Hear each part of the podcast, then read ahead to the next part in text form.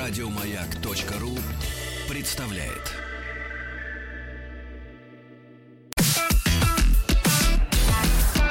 Сергей Стилавин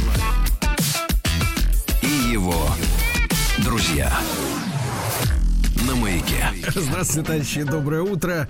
Здравствуйте, Владик. Доброе Да. утро, доброе. Прибежал, прибежал, так сказать, на работу Минус Владик. 22, как с куста. Что в лесу? Что в лесу, говорят термометры? В лесу теплее, 18. Да ладно. Да, да, да, да, да. Ну вы же на севере живете, да, трудитесь. Вот. э, Ну, хотел вас спросить тоже, где деньги, Зин, но не буду. М, Вот, да. Слушайте, э, есть, э, есть хорошая, хорошая заметка. Мы постоянно, друзья мои, занимаемся сбором информации о том, как лютуют мошенники. Вот как они, как говорится, вот лютуют. И есть замечательная статья, которая многим может помочь. Давайте, Пригодится. товарищи, поможем.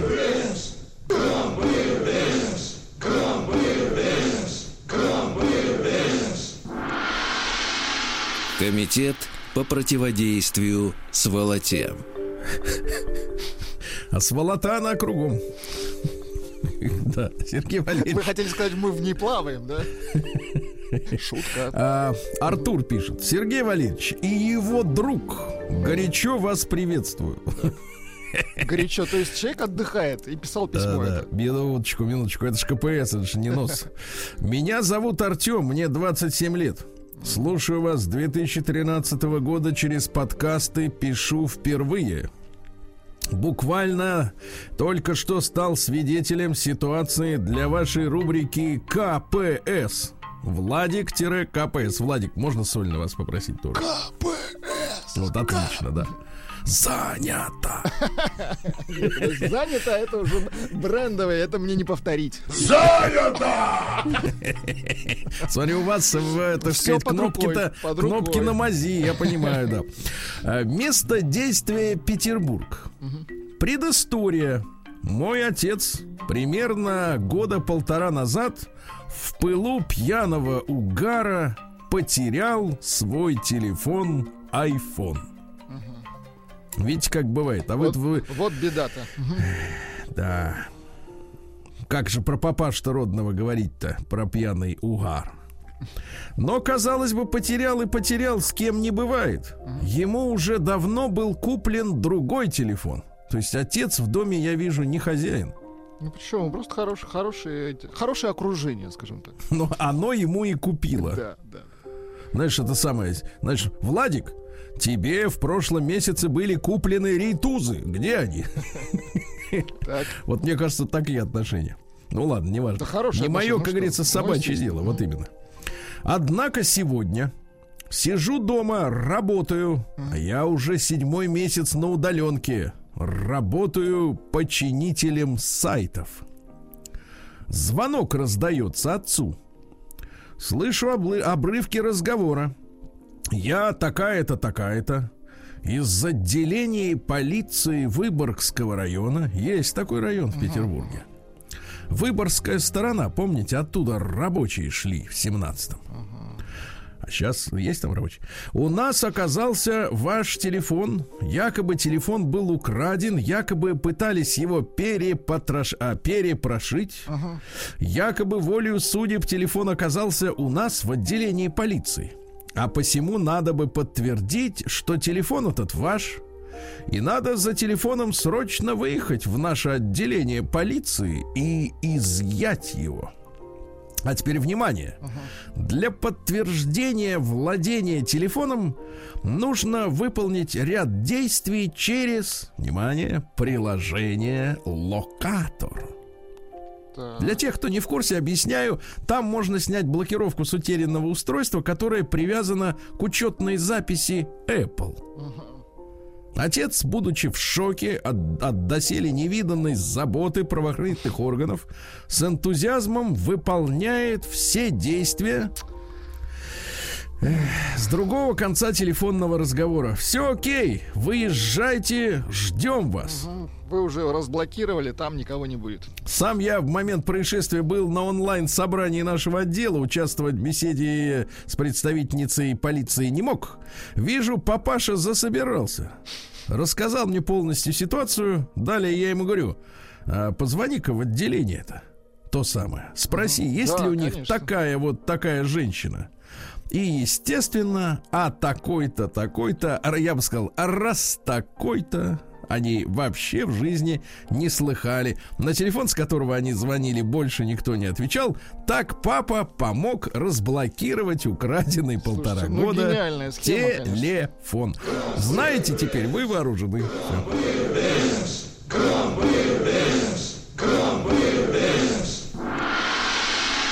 Комитет по противодействию сволоте. Ну а теперь, конечно, наши слушатели заинтригованы, потому что, потому что мы сейчас приступим к прочить, прочтению произведения под названием «Бабья яма», да? И Да, на да, него даже от- от- отозвался вчера наш квадратный. А что квадратный, кстати? А вот он комментирует. А вот и здравствуйте, Сергей Валерьевич. На улице ярко светит солнце. Помню, светило вчера, да. В животике вкусный обед в, в предвкушении работы со штангой. Подлец. Да и прочитанное вами оленье письмо от моего тезки Дмитрия окончательно подняли мое настроение. И вам желаю того же. Слушали с женой, я бы сказал так, как двое голубков. И так нам было весело, да и комментарии Владули делали писанину еще более комичной, а от фразы Владика про подвоз свежей оленины было такое? Было, было. Стыдно, да? Нет, ну это писали, кстати, наши слушатели. Нет, ну послушайте, а от фразы Владика про подвоз свежей оленины вообще расхохотались в голос. Вот так вот. Так, А вы по- по- по-немецки вот просмейтесь тоже. По-немецки я не могу, я могу рассмеяться. Нет, вы смеетесь, вот когда вот голову А, отворачиваете. Вот да, да, да, да, вот это. А жена на все услышанное сказала следующее. Как хорошо, что муж не такой сказочный долбодятел. Вторая часть. Приемная нос. Народный омбудсмен Сергунец.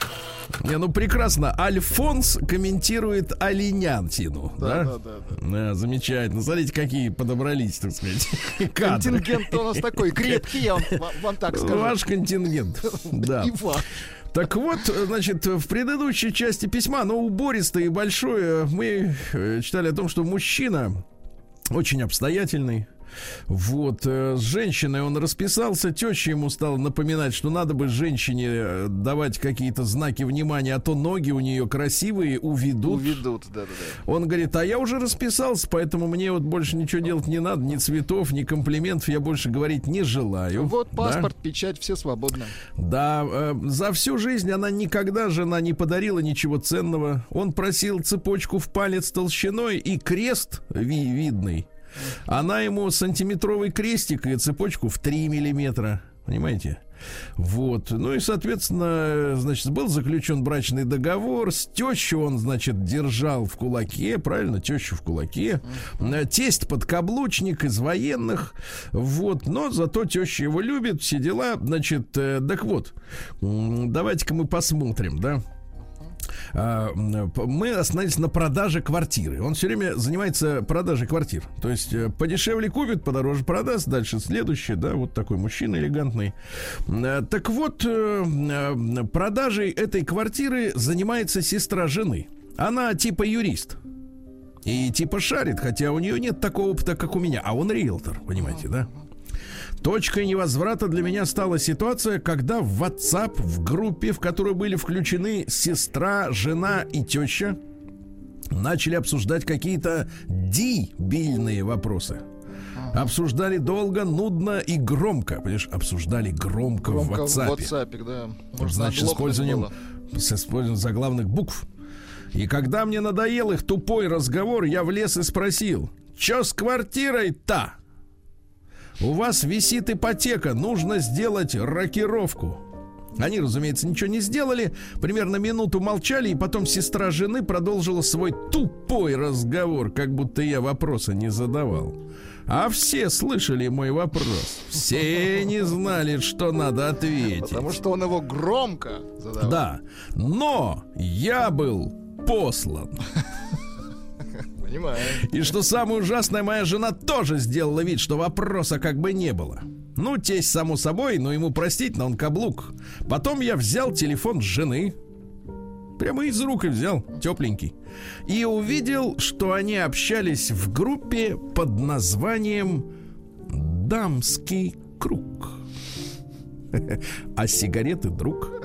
Группа без олень, оленей. Дамский круг. Так. Интересно, что имеется в виду? Что за круг такой? Там было три участника, жена, ее сестра и теща. И тут я прозрел. Это обыкновенная бабья яма. Что бы я ни сделал, какой бы я ни был хороший, я ничего никогда не докажу ни жене, ни теще. Конечно, я никогда и не пытался им что-то доказывать, но я понял, что они ни сегодня, ни через годы никогда не станут меня уважать. А к слову о подарках. Я всегда дарил жене что-то интересное. Украшение, полет на воздушном шаре, В одну сторону. полет на параплане, В одну сторону. прогулка на лошади туда и обратно. Или просто, а теперь внимание, или просто дешевые, оригинальные, красивые часики. Дешевые, оригинальные. Я думал о человеке. Хотел подарить что-то оригинальное, интересное, запоминающееся. А вот цветов-то не дарил. Веники жене подарят на работе и принесет тесть каблук. Зачем мне, Сергей, тратиться? Просто, когда выбираешь подарок, думаешь о человеке. Пытаешься сделать ему приятно, оказать внимание или заботу. Слушайте, ну это Зощенко. Было много, не путать с Кащенко, было много Но это странных близко, случаев. Было много стр- в определенные моменты истории определенно. Было много странных случаев, на мой взгляд. Я что-то делаю, например, на природе ставлю палатку-кухню. Палатка кухня. Представим себе, да. И жена мне не помогает. При этом без просьбы просто девушка из нашей компании сама подходит мне помочь, видя, что у меня что-то не получается. А вот другая ситуация. Иду с женой домой с сумками. Само собой тащу все я. Как во всех новостройках у нас куча дверей. Жена заходит и, внимание, не придерживает для меня дверь. Ай-яй-яй-яй-яй. Да, я чувствую, что действительно это проблема. В общем, теперь внимание, самая главная фраза. Можно вот это вот, э, вот эту вот дудку. Дудку-жалейку. Давайте чуть-чуть дудки, друзья мои. Жалейку. Вспомним э, для тех, у кого еще нет оскомины с детства на эту мелодию. Это панфлейта. А это не вам решать. Это решать Джеймс. Ласт. В общем, теперь внимание, я решил развестись. Очень хорошо. Подожди. Громче дудку. Понимаете, мужчина, это же утренняя мелодия, насколько я понимаю. Абсолютно. Мужчина просыпается где-нибудь в Прикарпатье.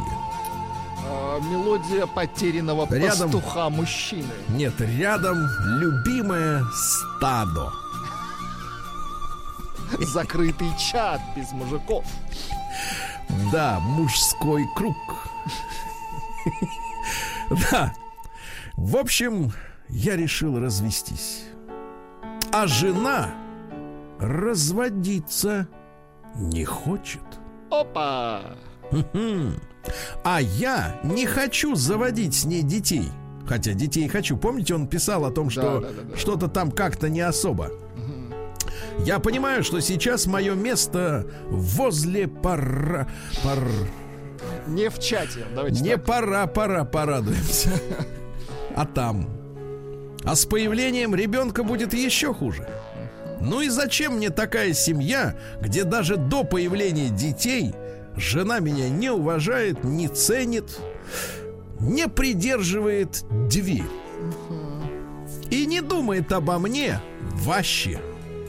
А именно так и будет, я знаю. В общем, я в растерянности. Конечно, жена пытается вести себя как нужно после нашего разговора о том, что он сказал ей, что я с тобой развожусь, да? Но вы же знаете, как женщина, как женщинам тяжело вести себя как нужно. Это ведь тогда появляется, я от себя сейчас добавляю эти фразы, семья это тяжелый труд. Потому что приходится вести себя не как велит сердце, а как нужно себя вести, понимаете? И это трагедия, я согласен. Так вот, пишет нам Дмитрий, но я понимаю, что это временно. То есть она пытается вести себя. Мне жену, конечно, жаль. Но будущего у нас я не вижу. Вот у меня недавно было день рождения. Это оно. И жена опять мне ничего не подарила. Вы прикиньте, Владик. Да, да, да, слушайте. Он с ней провел беседу, говорит, слышь ты, у нас, чуфырла, у нас значит, очень злые слушатели, очень злые. Минуточку, Вот, сейчас мы дадим давайте. слушателям э, свои шланги открыть это и, выли, и злиться, да, Тут но, просто но. огромнейший поток. Нет, нет, послушайте, опять был день рождения, уже, понимаете, после проведенной беседы. Чувак говорит, я с тобой развожусь, потому что ты на меня забила. А она опять ему ничего не дарит. Она, она же на него забила. Нет, ну это и вот тупость, это как называется? Конечно, я все могу купить сам. Да и покупка мне подарка, она тоже из моего же семейного бюджета. Просто я тоже человек, пишет Дмитрий, и тут я его очень понимаю. И хотел бы, чтобы меня тоже ценили, любили, уважали. Я считаю, что моя жена обязана так вести себя в любой ситуации. Понимаете, обязана. Вот когда в брак входит слово обязанность, это, конечно, что значит действительно развод уже ничего не изменит. В общем, такая история. Сергей Валерьевич, буду крайне признателен, если прочтете мою историю в эфире. Буду признателен вдвойне, теперь внимание, если выложить этот фрагмент в YouTube. Я являюсь вашим подписчиком на канале Стилавин и его друзья. Учитывая разницу во времени, а он живет во Владивостоке. Значит, слушать в эфире не представляется возможным, но в наш век высоких технологий ваши труды имеют более широкий охват, чем просто радиоэфир, большой охват в пространстве и во времени. Да-да-да, именно в грядущее мы отправляем наши сегодняшние пожелания. Желаю вам успехов в ваших делах, радуйте нас интересными эфирами. С уважением, Дмитрий. Ну а теперь давайте вот изливайте это вот это вот. Ну вот что пишут наши Давайте. слушатели. Тяжела оленья доля. Так. Не- а другой Стефанида пишет, другая. Ничего, ничего, зато квартир до хрена. Погодите, а- погодите, Стефанида. Стефанида, ну Есть и такие уже сейчас, да? Латиницей написано, непонятно, Ага. кто это. Потом, злобный, фи- м, злобный просто товарищ пишет, часы дарить, плохая примета. А, Сергей А пишет... дешевые еще более плохо. Подождите, Сергей из Воронежской области пишет, да нормальный он тип, а жена и теща твари. Пишет Николай из Челябинска, невероятный молодец, в кавычках. Так, э, Владимир из Омской области пишет, надо сжечь этих ведьм на костре. Владимир а, этот же Владимир пишет, пусть к нам в Омск приезжает. У нас очень много хороших и заботливых женщин. Мгм. Нет, вы уж с ними как-нибудь сами. Да. А я вот скажу вам, э, Владик, следующее. Да. Что действительно, э, вот, э, несмотря на все то, что у нас перед нами предстал, вот так он описал себя, по крайней мере, ну, зато честно, да, человек такой материалистичный, да, мягко говоря. Вот, но тем не менее, он просто косноязычен в плане литературы, да, но с точки зрения чувств, конечно, в семье самое главное это забота в мелочах, ребят. Я скажу так. Если нет ощущения, что к тебе человек твой близкий внимателен к мелочам, понимаете, не, не по круг мелочам, значит дело дрянь. Значит дрянь. День дяди Бастилии пустую прошел. 80 лет со дня рождения. Ух ты, а ей уж 80. Каждый день. На радио Маяк. Так, товарищи дорогие, сегодня у нас 9 февраля. Да, сегодня у нас замечательный день гражданской авиации России. Очень хорошо. Вот вчера мы, как говорится, ученых поздравляли, да? Вот сегодня, значит, гражданскую авиацию это и летчики, и штурманы, и прекрасные стюарды, и стюардессы, да? И весь наземный персонал, и, естественно, и эм, эти диспетчеры, очень Ну, ответственная работа. да. Технические подразделения, служба безопасности, дорогие товарищи, вас с праздником, да. День зубной боли сегодня.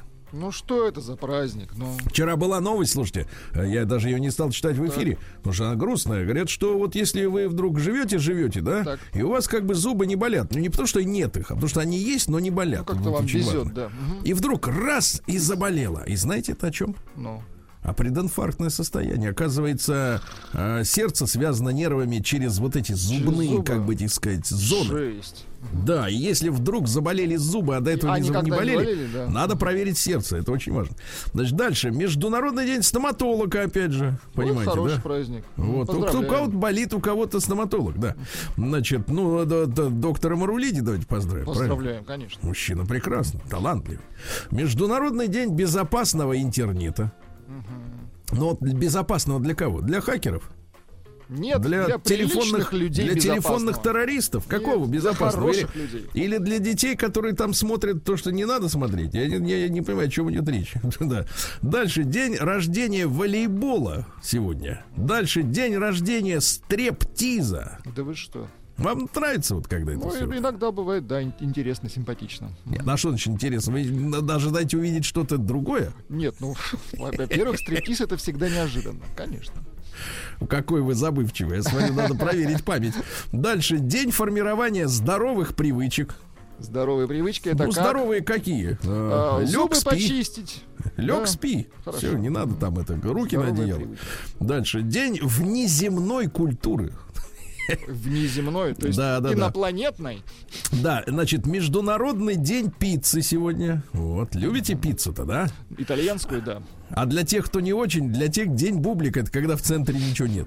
Только края, только края. А кстати, вы знаете, что существует специальный соус для краев пиццы? Да вы что? Да, вот извращение какое-то. Знаешь, то есть обычно же люди делятся на два, на две категории. Они этот край либо едят, либо Ну, выбрасывают. он, как правило, сухой и неинтересный. да. Вот. А есть специальный соус, чтобы да, да. подъедаться до конца. Дальше день чтения в ванне. Хорошо. Владик, дальше вам праздник понравится. Это, мне кажется, в вашем стиле. Э, День, э, значит, э, его название пишется в одно слово, без пробелов. Смотрите. День, а просто хорошо. Это И, наконец-то, да, и наконец-то, да, на это такой э, хэштег, а просто хорошо, да. И, наконец, Златоустьев огонь, русский народный праздник, э, с особым вниманием относились к домашнему очагу. Ну, естественно, извините меня, если зимой встанет, то Если все. потухнет, то все. Да, да, да, да, да. Вот, если сегодня облака идут против ветра, Так. Это к метеорологам вопрос. Это к снегу. Вот если к стекла потеют, то к теплу. Ну, потеют обычно какие стекла? Ну, ко- у Без которых, пра- у которых которые- праздник был, у, тех людей обычно Да, потеют. те, которые близко подходят. Да. Ну и, соответственно, после метелей рассматривали сугробы. Если верхушки сугроба круглые, Так. то будет хороший урожай. Вот. А просто. Каждый день. На радио Маяк. Ну что, товарищи, у нас с вами произошло сегодня. А в 1404 родился Константин XI. Это последний византийский император. Костик 11 Да, нет, не незавидная судьба. По- Погиб при обороне Константинополя. Ну, мы с вами долгое время считали, что Константинополь пал из-за того, что у них была наемная армия, а проблема гораздо серьезнее, потому что э, Византию разгромили, раздербанили крестоносцы, разграбили, да. И фактически, э, так сказать, вот этот турецкий, э, так сказать, руководитель, он пришел уже на слабое государство. То есть, э, если бы э, эти проклятущие крестоносцы не сделали бы подлянку, то, в принципе, может быть, и до сих пор И бы была Византия. бы, да. Может быть, кто знает. Так вот, э, значит, а какая история? Он сражался до последнего. Вот, да. И что самое интересное, его тело похоронили с императорскими почестями. Ну, молодцы. Но, но, тело, да, но голову турки выставили на площади. Жаль. То есть тело с почестями, а голову на площади, понимаете, да? Вот, в 1441-м Низамаддин Мир Алишер Наваи, великий узбекский поэт и мыслитель, и государственный деятель, да? Ну Вот, вот послушайте, э, какие стихи замечательные. Если в юности ты не прислуживал старым, сам состаришься, юных не мучай за даром. Старость близится, будь уважителен к старцам, но от юных не требуй служить себе с жаром. Распалившийся хмелем, подвыпивший старец, как старуха, что красится красным отваром, будто розы и листья пришиты к коряге. Вид у пестрой одежды на старце под жаром. Если мускус твой стал камфорой, не смешно ли камфору или мускус искать по базарам? А? Ну, прекрасно. Мускус. Ага. Вот так вот, да. В 1669-м э, указом, в 1696-м, извините, да, указом Петра I в Москве учреждена бурмистерская палата. Это как? Бурмистерская, да. Вот. Э, ну, короче, торговые и промышленные люди были изъяты из ведения приказов и воевод. Угу. И, значит, э, вместо этого выбирали на год в Москве бургомистра. Угу вот, э, значит, иначе ее называют ратушей, эту контору. И это учреждение ведало судом и расправой между купцами. Ну, кто кого кинул, ну, понимаете, да? То есть все отдельно, да. А сегодня в 1773-м Уильям Генри Гаррисон родился. Девятый американский президент. Он всего месяц-то был президентом. Недолго. Месяц, да. Он стоял, значит, на инаугурации. Так. Было это дело 4 марта. Странно, что не в январе там, да, но ну какая разница. Так вот, стоял в легком пальтишке. Так. Без шляпы, без пальто. А тут ветерок, да? А тут ветерок, э, значит, воспаление легких. Для, влече... для лечения врачи применили опиум. Универсальное средство. Вот, да. А, значит, э, впрыскивали ему змеиный яд и прикладывали к ним настоящих склизких холодных змей крепкая медицина была. И он помер. Вот, Жесть. да, и говорит, а пальтишко-то надо было, конечно, надеть. Но он, короче, он читал самую длинную в истории инаугурационную ну, речь. Ну и простыл, ну понятно. То есть у него столько было планов, столько идей, да. Эх, Василий Андреевич Жуковский в 1783 году родился. Замечательный наш, да. Вот, кстати, был незаконнорожденным сыном помещика Афанасия Бунина. Mm-hmm. Вот. И, что интересно, пленной турчанки пленная. О, как красавица, красавица пленная, да? Э, тульский помещик Афанасий Бунин попросил местного солдатика привести ему хорошенькую басурманочку местного солдатика. Говорит, солдатик, ты вот пойдешь в перерывах между, там, знаешь, э, ну, можно что привезти-то оттуда, э, ну, не знаю, э, вазу какую-нибудь красивую, ну, да, да, да? Ковер. Жупан. Угу. Вот, вот тебе червонец, а тут... мне нужна вот такая. А вот мне бы эту, да. Ну и родился товарищ, и оказался очень талантливым, вы понимаете, да, и, значит, в 1812 он поступил в ополчение. Угу. Вот, и, соответственно, что же, какая история-то? Давайте стихи я вам прочту какие-нибудь, да? Вот. Боже, царя храни. Слушайте, хорошие стихи, очень популярные. Вот, очень хорошо, да. А в 1844-м Анатолий Федорович Кони родился. Это наш юрист. Ну, какой юрист? Тогда, конечно, юристы распоясались как театралы uh-huh. да, до революции. Они все придумали, что они могут убийц оправдывать. То есть, вот, например, этот Кони, он вел дело Веры Засулич, которая пыталась застрелить петербургского градоначальника. Представляете? А он ее, как говорится, защитил. Понимаешь? Угу. Вот. И потом после революции, значит, понятное дело, что всю судебную систему ликвидировали. Говорят, нам, говорят, адвокаты больше эти не нужны. У нас теперь будет, э, так сказать, народный суд, правильно? У нас теперь Засулич будет. Не, адвокаты нужны, но они, как бы так сказать, осудить-то будет народ, правильно? Он же в Советском Союзе правосудие осуществлялось от имени народа, да? Вот, но он пошел, значит, бедолага, читал вроде лекции в Петроградском университете. Э, вот, потом к нему пришли, естественно, с обыском. Угу. Вот, часть имущества изъяли, стулья, деньги, золото. Ну вот, доставили в, Чек, угу. в ЧК заставили, доставили его. Говорит, я, говорит, я ж засулить за, защищал, кричал, там красный весь прямо от это самое, да. Вот и все. И э, вот и читал, читал лекции, потом уже, когда без денег-то жил, который у него вынесли из квартиры, значит, читал лекции в холодном, нетопленном зале Дома ученых. Угу. Опять же весной. И опять воспаление легких. А тут да ни змей, ни это, ни, ни, ни этих, ни препаратов, ничего нет, умер, все. Вот такая судьба, да. Боролся с старизмом как мог. В 1846-м Вильгельм Майбах родился. Это инженер и главный мерседесовский дизайнер в начале 20 века. Ну, я думаю, что если вы увидите машины начала 20 века, вы э, без, как говорится, полбанки не разберетесь, где там Мерседес, а где Рено.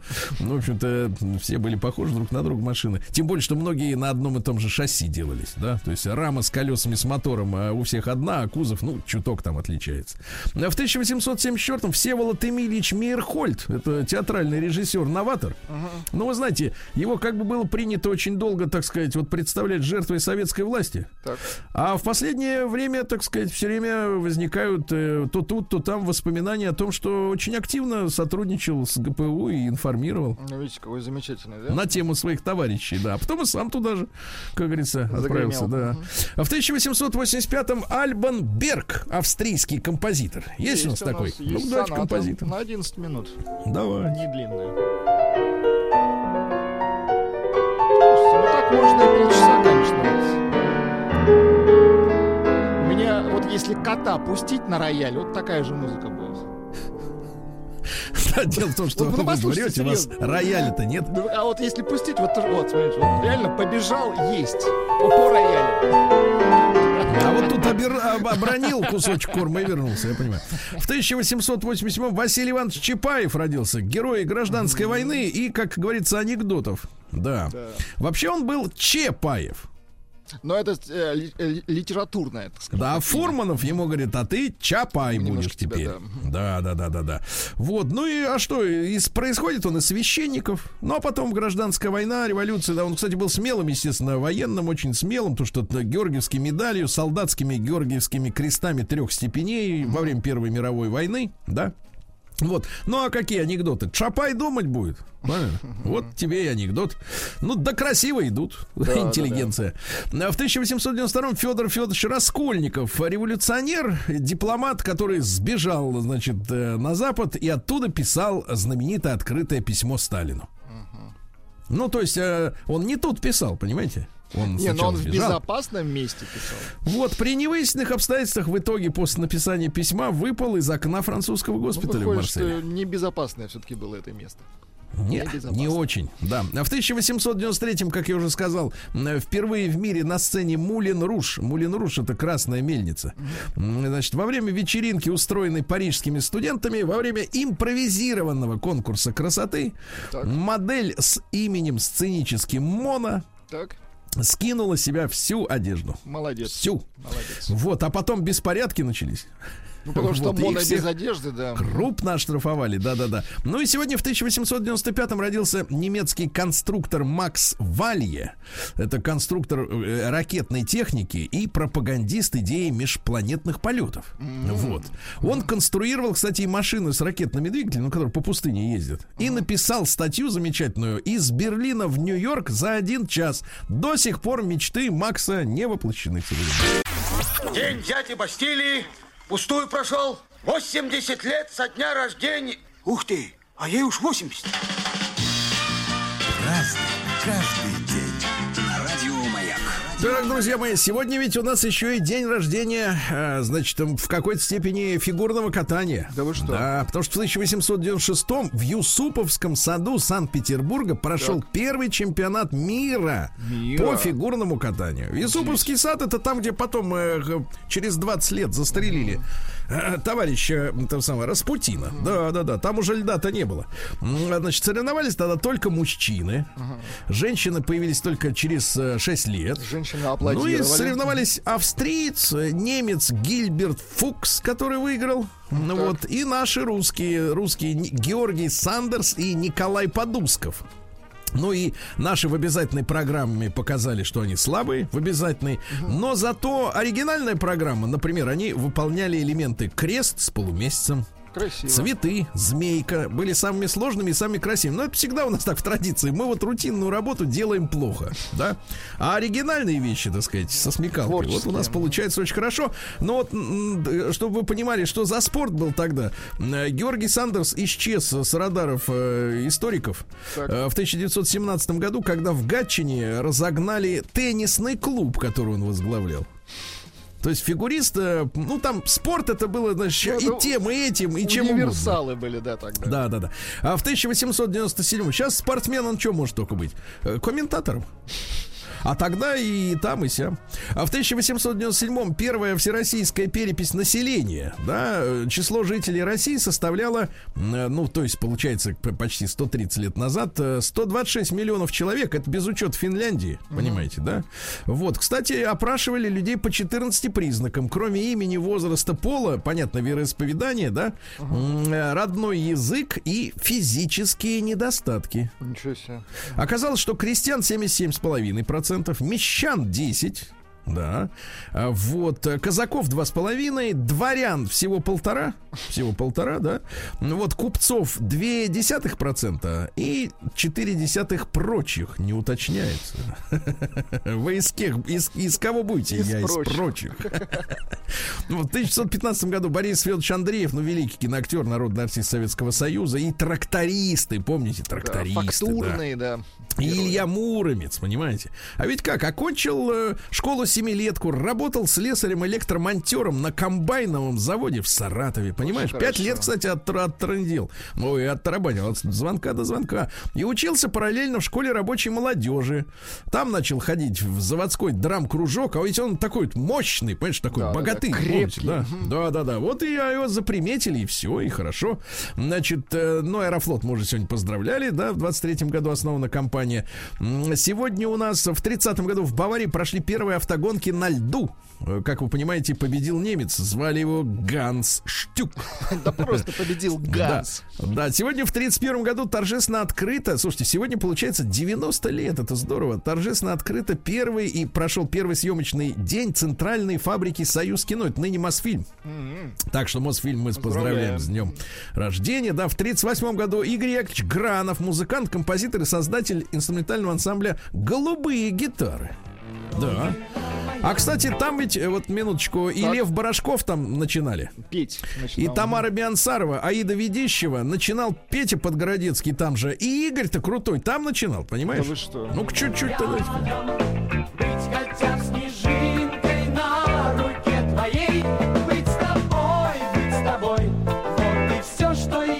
За роялем Вот крутой. видите, за, за роялем сам. Да, в 38 году э, Юрий Иосифович Коваль родился, э, писатель. Ну вот э, «Приключения Васи Куролесова» он написал в 71-м, Да, то есть 50 лет назад, да.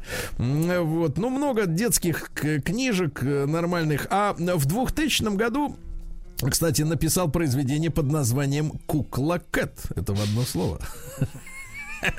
А Кэрол Кинг э, в сороковом году американская певица и композитор. В 70-е годы она блистала, да? Да, понятно, да. А настоящая фамилия Кляйн, как у этого, у Кляйн? того, который трусы делает, да. А в сорок пятом году первый и единственный пока случай в истории, ну, не знаю, может быть, не все детали нынешнего ситуации в, в подводном царстве нам известны, но в сорок пятом году сегодня британская подводная лодка Венчурер, вот, под командованием Джимми Лондерса.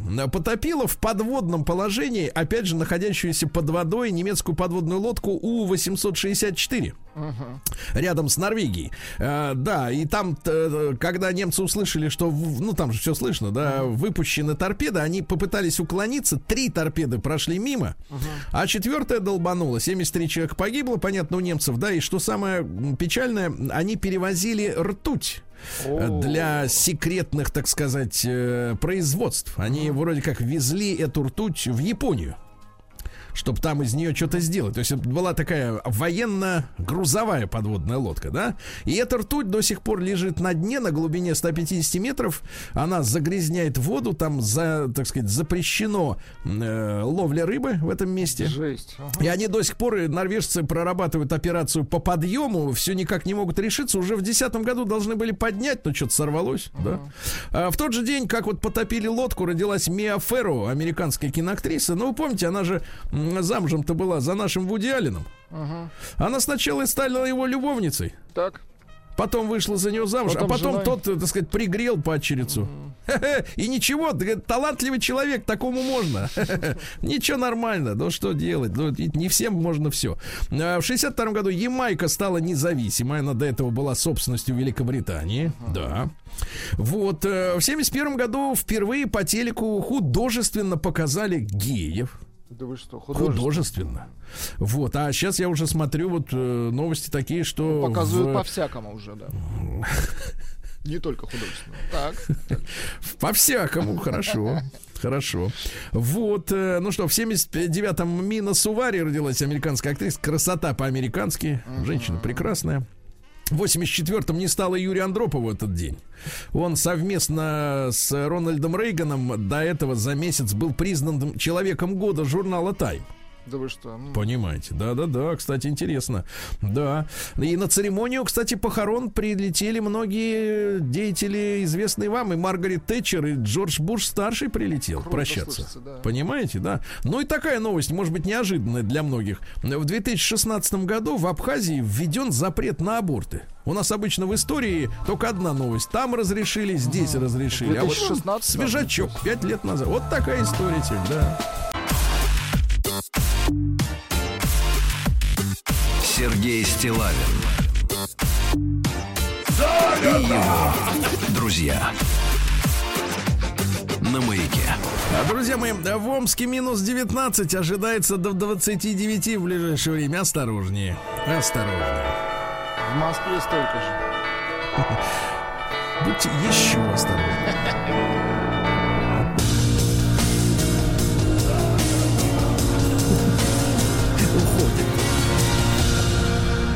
Зона 55.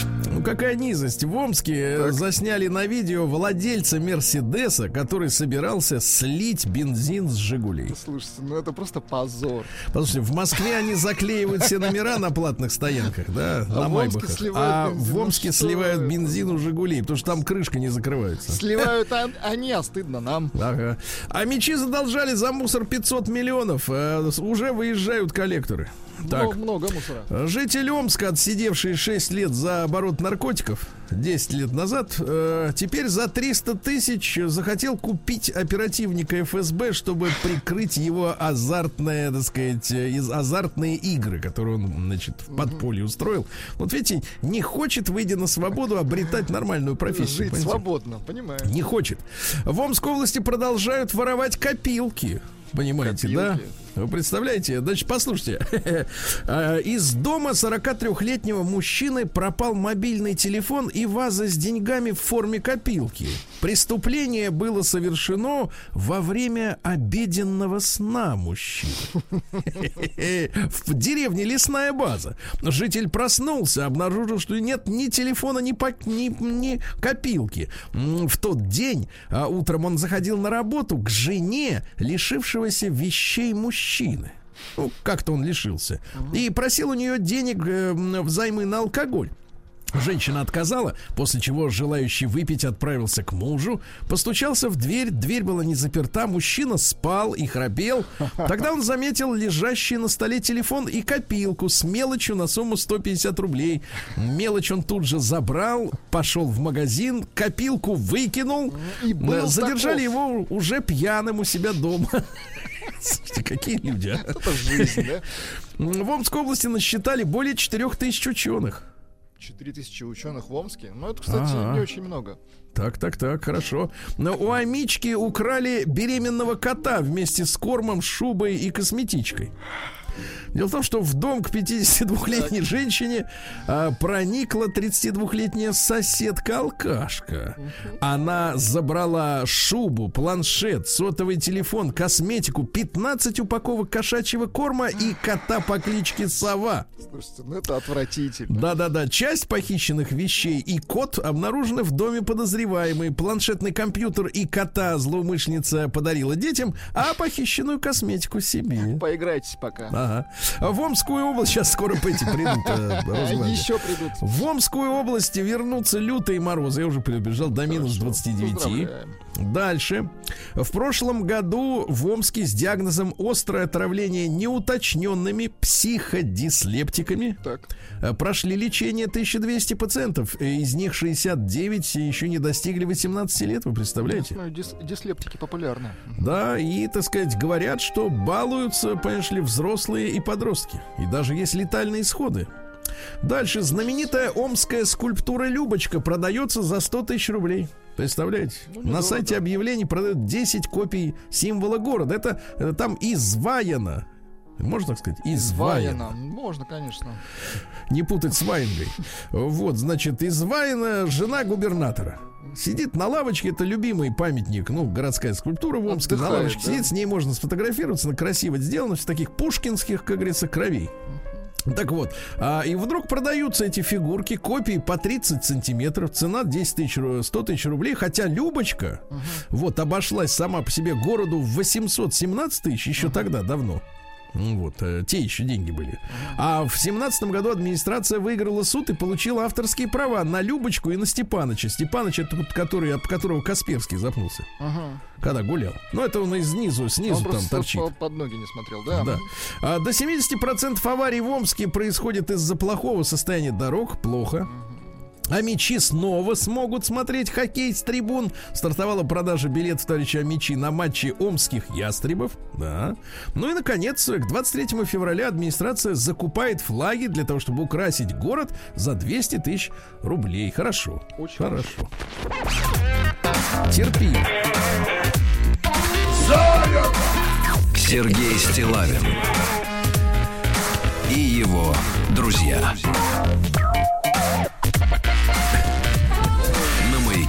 Честно говоря, знать не знал, что очередной какой-то шабаш разгорается.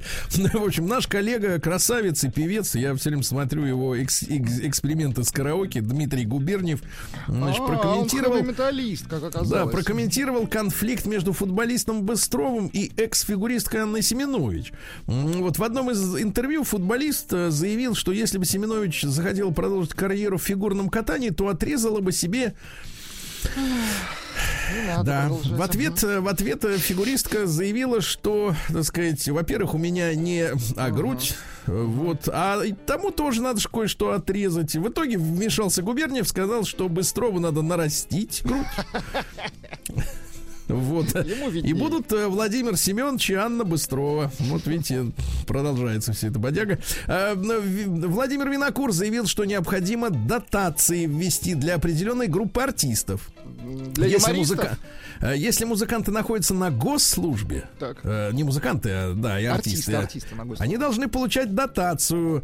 Вот, вот у меня, например, фонд, говорит Владимир, э, мне государство не должно помогать, поэтому я сам помогаю своим Ну, артистам. Его а- фонд называется Винофонд. да минуточку. Значит, э, сумму, которую, которую должны получать люди, юморист не смог назвать. Да. Понимаю. В этом тоже тонкий юмор. А российских э, алименщиков Ленинградской области заставят бороться с борщевиком. Борщевик такая зараза, слушайте, ну это действительно, вот как только его не это самое, он Ну, опять прорастает. дина- динамитом, наверное, да? Так что, в принципе, работы на всех хватит навсегда, я так понимаю. А, вот, э, дальше. м, э, 73-летняя София Михайловна Ротару дала концерт корпоративный. Э, Вот, э, в Воронеже пишут э, в средствах массовой информации, что якобы за 9 миллионов рублей. За ну, миллиард. Не проверить, задать за миллиард, да. Вот, ну и, соответственно, зрители этой съемки, они говорят, что вот самый гуманный комментарий звучит так. Так. Вот разъелась. Давайте я вам, я вам продемонстрирую песню, которая Давайте. наверняка тоже звучала. Мне она очень нравится. Пожалуйста, тишины. Тишина. Начинается трек с, со слова «Вау-вау». Давайте послушаем. Давайте. «Вау-вау». Хуторянка, да. Владимир Вот- хорошую песню написал. Вот говорят, видишь, как не, не- какие-то люди злые, да, вот в Вау, последнее вау. Да это зависть, конечно. Нет, я про то, что разъелся там кто-то. Какое ваше Я про, собачье я дело? про это же. Вот именно. А, значит, Сбер знает все. Назвал самых востребованных у россиян врачей. Ну-ка. А, оказывается, на первом месте гинеколог. На втором дерматолог. На третьем лор. И вот делайте выводы, чем занимаются россияне. Вот и чем, чем Чаще всего. Все известно, да. В России предложили убрать крепкий алкоголь из продуктовых магазинов. Ну почему? Убрать из продуктовых. Из продуктовых. И вернуть в алкомагазин. Хорошо. Убрать. Хорошо. А россияне признались в стремлении экономить на одной вещи в отпуске. Дело в том, что, значит, э, ударила все-таки эпидемия по кошельку, да? И для большинства наших туристов 63% они поделились э, своими мыслями, что чаще всего в экономят теперь на сувенирах и подарках для друзей и близких. Раньше нет-нет, да и привезут какое-нибудь фуфло. Барахло, а теперь да, говорят, да. все, На закончились. холодильник. Да. А в Приморье вмерзший в лед катер с человеком на борту дрейфовал по морю, представляешь? По поясу вмерз. Мгм. Вмерз и не мог никак освободиться, да. А россияне стали реже регистрировать браки. Пореже. Ну, это вот хорошая новость, потому что и разводов будет меньше. Статистика-то поправится, правильно? Да. Ну, правильно, конечно. Как процент-то улучшится. Чтоб В потом России- не расторгать. Да не, все правильно. Зачем да, в России время? предложили сертифицировать нянь в обязательном порядке. Это понятно. Раскрыты предпочтения россиян в доставке еды. Посмотрите. Давайте. До 17.00 доля овощей, фруктов и орехов превалирует. Так. А ближе к вечеру значительно увеличивается рост э, напитков, алкоголя, чипсов, снеков, мороженого. Давай, зажирай день, зажирай. Очень Вот. хорошо. Ешь Россию. Наука и жизнь. Так, ну что, китайцы приступили к рекламе тунца. Э, Якобы исследователи из Китая изучили пептиды, которые сидят э, в мышцах Тунце. тунца. И оказывается, один из них разрушает коронавирус. Да вы что? Но, насколько я понимаю, в стружке, которые посыпают э, суши, э, там этого э, пептида нет. А астроном Ави Лёб Еще раз. Неважно, а, заявил о существовании корабля пришельцев. Он проанализировал астероид Оумуамуа, Красивое название. Так. который появился в октябре 2017 года, и, э, значит, он не мог быть гравитационно связан с Солнечной системой, он явно прилетел откуда-то. Он пролетел мимо Солнца, отклонился от ожидаемой траектории, как будто двигатель включил. Ага. Вот. И что интересно, э, теперь понятно, что эта штука, она не летит. Она, наоборот, находится статично. Это Солнце мимо нее пролетело. Интересно. Ты понимаешь? То да. есть это какой-то межзвездный буй.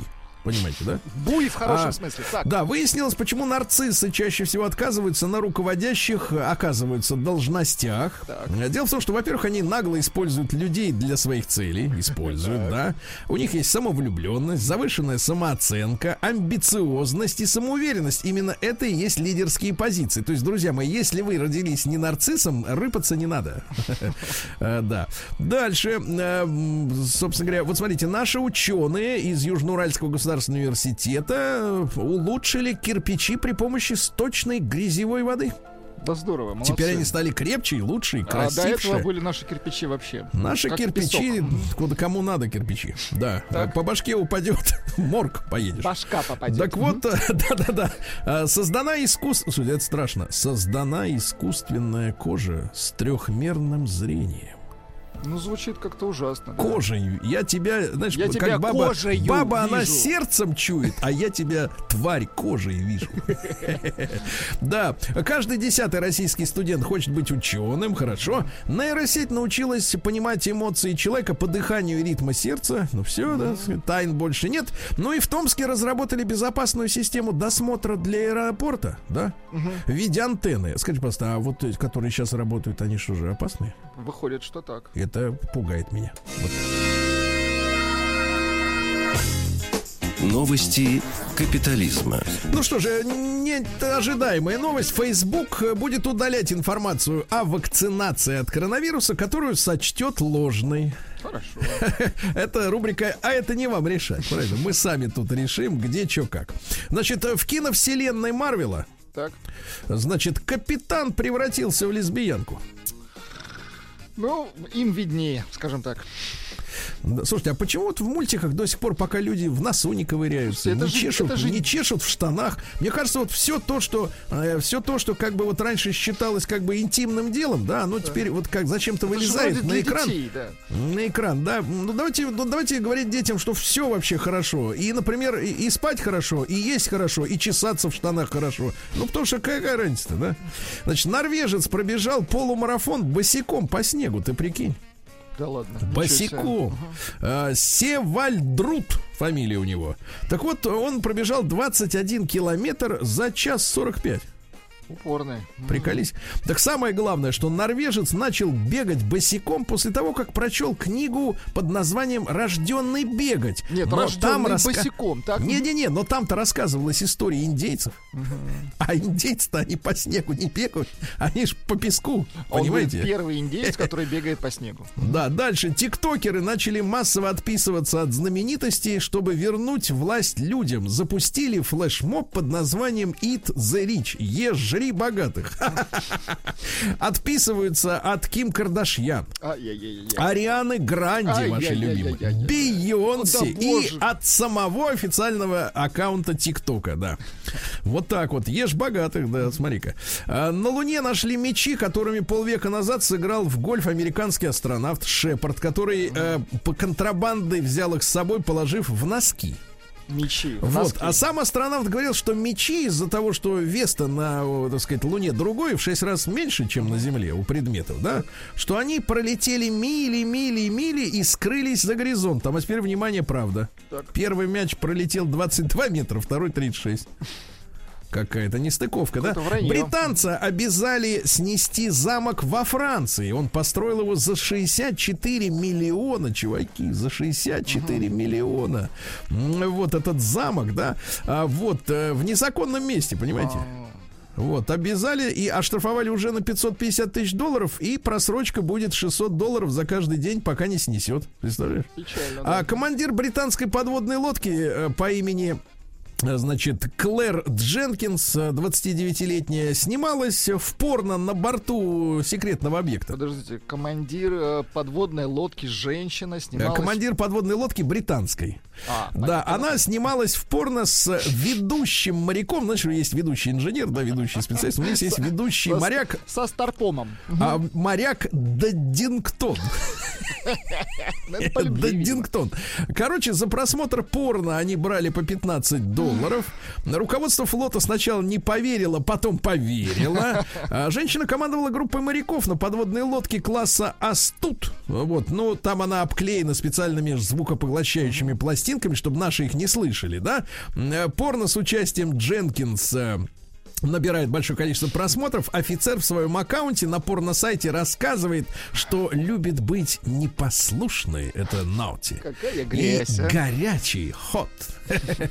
Мальчик э, съел, вот смотрите, к чему ведут вот эти эксперименты с супергероями. 12-летний мальчик съел, э, значит, 500 магнитов, э, чтобы стать супергероем, который притягивает вилки и топоры. Ага. Нормально. Ну и давайте о хорошем. Давайте о хорошем. Во-первых, женщина выжила, просидев в Нью-Джерси, рядом с Нью-Йорком, в засыпанном снегом автомобиле. Через пять дней откопали, она жива. Ну и самая главная новость, давайте смотрите. Названы ошибки при приготовлении картофельного пюре. Друзья мои, чтобы было вкусным пюре, Так. Картоху надо нарезать мелко, но это не главное. Главное варить на медленном огне, а не на быстром. На медленном, то есть подольше варить, поточнее. То есть это такое испытание для картофеля. Для голодных испытаний. Россия криминальная. Ну что у нас-то? У нас тут все как-то по ну, получше, получше. Значит, нижегородскую пенсионерку э, судят за выращивание мака в огороде. Ну, конечно, что здесь такого? Вот, Она же цветовод. Она знала, что есть запрет, но ухаживала за растением, объясняя, что это, теперь внимание, самопосев. Дальше трое врачей из Тамбовской области выдавали больничные листы за взятки. Так, бизнес. Двое ставропольцев пытались переправить э, в исправительно-трудовую колонию на квадрокоптере 20 смартфонов. Да. Вот. А дальше, продавая велосипед, э, семья, значит, э, потеряла 500 тысяч рублей, отложенных на ипотеке. Вот смотрите, как вот э, дурная мысль лишает людей денег. Они копили деньги, и вдруг смотрят, стоит велосипед, на котором никто не катается. А давайте-ка мы его продадим. А тут же перезвонили и сказали, а давайте продавайте, вот вам ссылочка, вы там в карточку вбейте. Жесть. Я вам переведу, я вам переведу, значит, э, все ваши, значит, за велосипед деньги, а с карты за 30 минут исчезло 500 тысяч. Кому пришла в голову идея идиотская продавать велосипед зимой? Вот скажите мне, да? Дальше. В Смоленске из машины Москве, ой, из квартиры москвича похитили стиральную машину. Он ее сдавал, но это классическая история. В Петербурге заехавший на тротуар водитель Мерседеса избил пешехода за замечание. Петербуржец заплатил 195 тысяч рублей за караоке в сауне. Спел три песни голубых беретов, а ему выкатили за использование треков, э, значит, э, штраф, да? Ну и, наконец, гениально, ребята, смотрите. Э, Значит, в Москве разыскивают 41-летнюю женщину. Муж был в командировке. Так. А она в это время э, опустошила сейф, взяла драгоценности, рыбок с аквариумом и сбежала с любовником. Рыбок забрала. Мужчина вернулся из командировки, а дома нет ни денег, ни рыбок. Она еще и наведалась к нему в офис, забрала оттуда 200 тысяч рублей, а теперь внимание, и расходники для принтера лазерного на 10 тысяч рублей. это Ну хоть картридж-то верни, тварь! Картридж! Ехидно.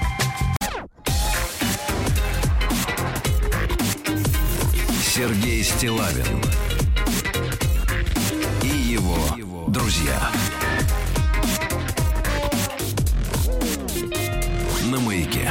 Ребятки, я думаю, что те из вас, кто следят за а, публикациями в прессе, да, не только там э, являются тиктокерами, а кто еще читает тексты, или, как э, говорят люди, у которых э, этот, э, э, э, как надо сказать, аллергия на буквы, да, они говорят э, лонгриды. Вот они вот не могут по-русски сказать, что это просто вот текст. Они говорят лонгрид, а нормальный текст это у них два слова и там сказать буду в пять, все, до свидания. Так вот, слушайте, вчера, вчера это же гениальная просто вылезла новость. Вот мне кажется, вот все-таки вот э, я так смотрю, почему-то у нас любят фантастические фильмы. Вот, очень сильно, да, там какие-то сериалы фантастические, да и вообще всякие, всякие, все кино, это же фантастика, да, то у нас же даже наши авторы, которые снимают там про какие-нибудь исторические события, и то врут, понимаешь, да, и то врут, все придумывают все. Значит, смотрите, э, когда я читаю следующее, 18% россиян, их спрашивали, а как вы хотите подготовиться э, к старости? 18% россиян заявили, что хотели бы иметь 18% накопление в размере 10 миллионов долларов. Так.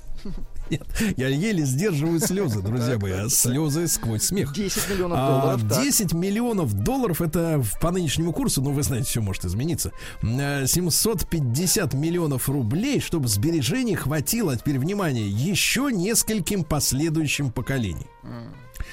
А, Это очень грустная новость, потому что 18% э, не рассчитывают, что их дети, значит, э, вот они будут э, самостоятельными людьми, да, что дармоеды, как говорится, будут и дальше, так сказать, уже, мы же знаем эти истории, да, как у мамы там 45-летний сын спрашивает, можно ли я пойду встречусь с девушкой, да, значит, э, 22% опрошенных уверены, что накопления должны составить минимум 10 миллионов рублей, Минимум.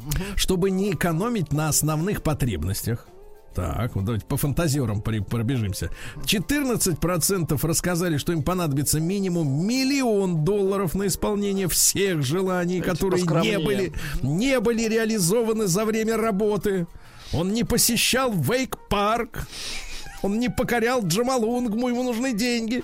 Да, вот, значит, смотрите, а, ну и 27% считает, что им нужно до 50 миллионов рублей, чтобы комфортно отдыхать на пенсии. Послушайте, а это вот, скажите, ну я, извините меня, все-таки иногда пробивается какая-то вот такая циничная нотка, но без этого иногда никак, когда подобные вещи читаешь. Скажите, просто, они сколько собираются жить-то?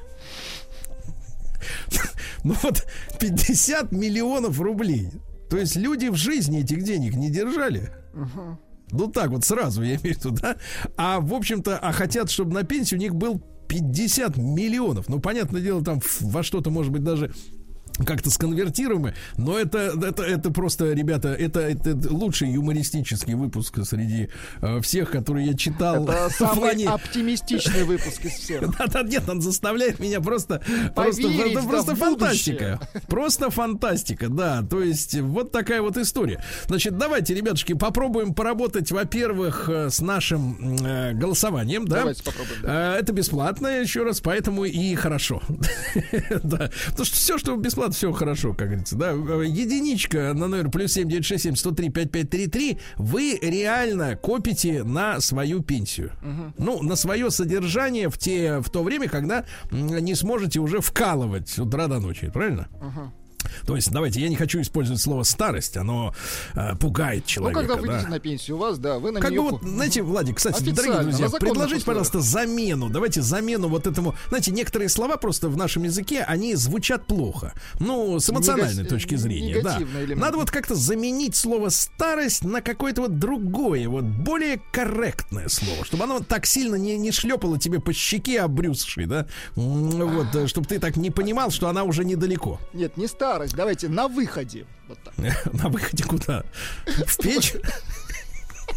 Прекратите. На что выходе куда? Давайте На выходе реалисты. Ну, мы же взрослые люди, ребят. Ну, мы же взрослые, ну что тут работой.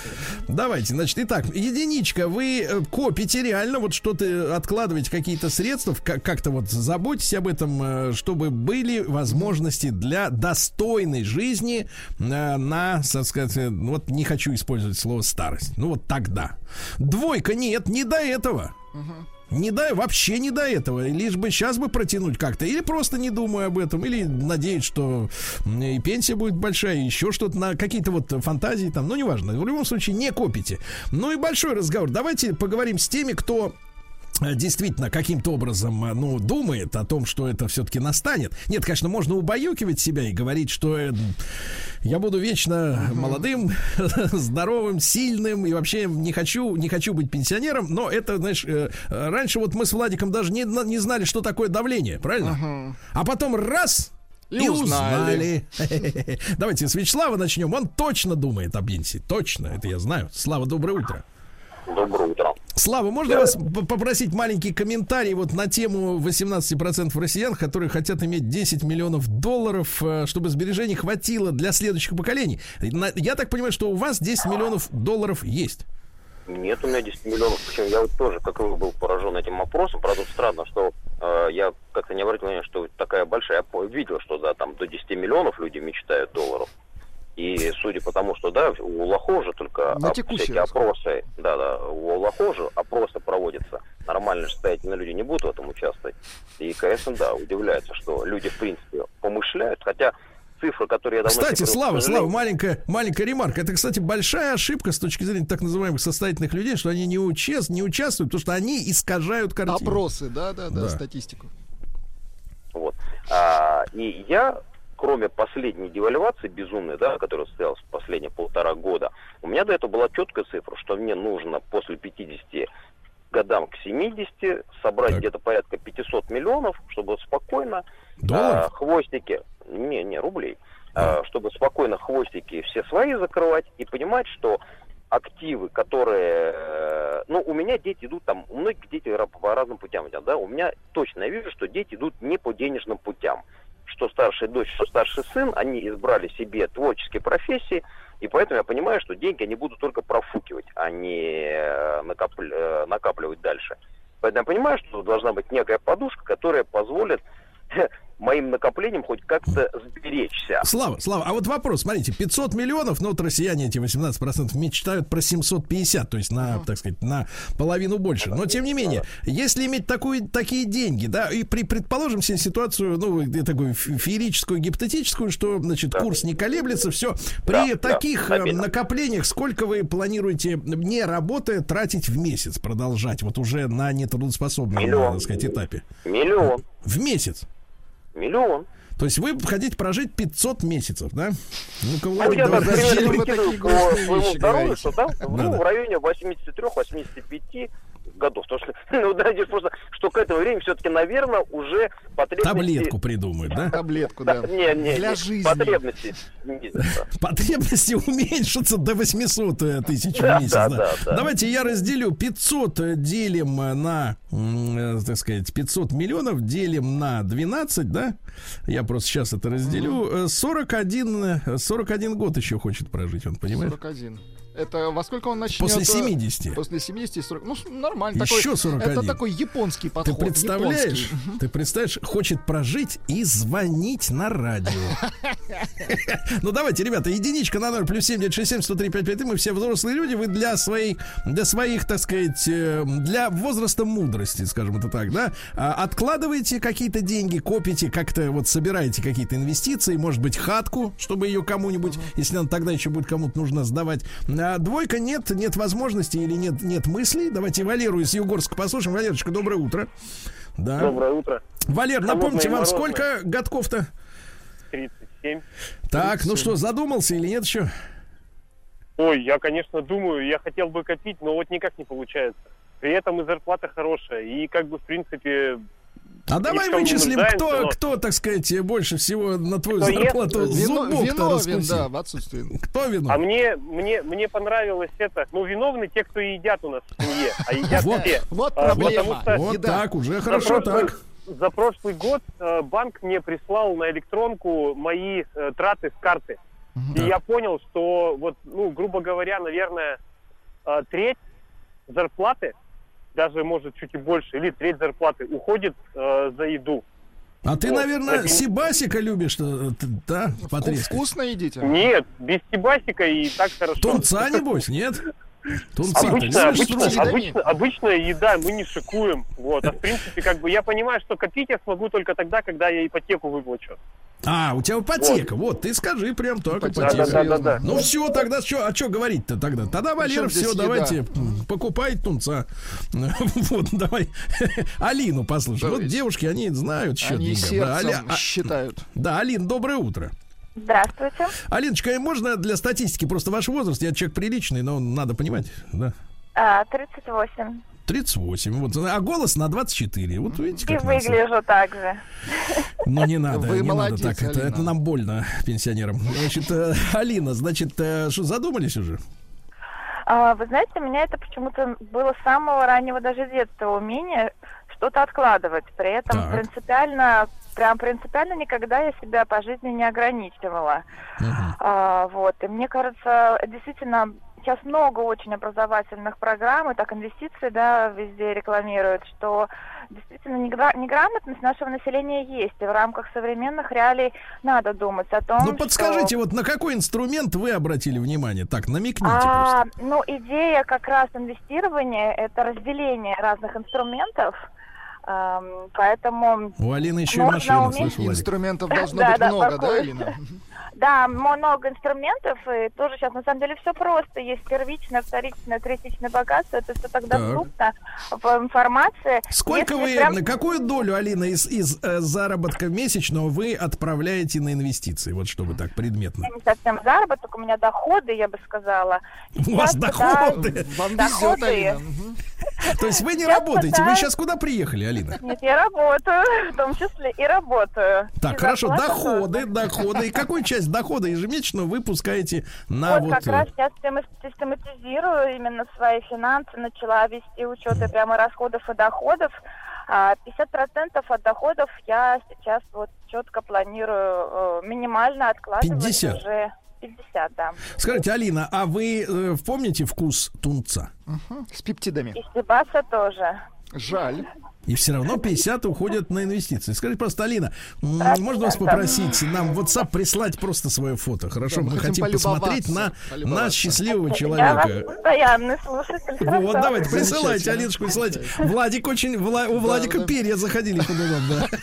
Туда, сюда, туда. Давайте, ребята, я еще раз напомню. Значит, смотрите, 18% россиян, господи, слушайте, мы давно уже не советские люди. Вот эти фантазии, да, которые у нас когда-то были. Я- вот ты да я. Когда Всё. тебе дадут ваучер, и ты купишь на нее Волгу, это кончилось. Но 18% россиян хотят э, к пенсии иметь 10 миллионов долларов. Это как вообще, ребята? Что за люди? А? Сергей Стилавин и его друзья на маяке. Итак, друзья мои, как вы поняли, наш кровосос хочет жить до 111 лет, 500 тратя в месяц по миллиону рублей в Это нынешних... примерно 6,5 долларов. Миллионов. Ме- да, в нынешних ценах. Ну что, вы знаете, вот тут же, вот как только заговорили об инвестициях на, на будущее, тут же нахожу у себя в почте сообщение. Значит, причем лично. Сергей, здравствуйте, меня зовут Лидия. Предлагаю вам стать инвестором школы барабанщиков. Прекрасно. Вот, э, значит, э, значит, э, окупаются инвестиции за полгода.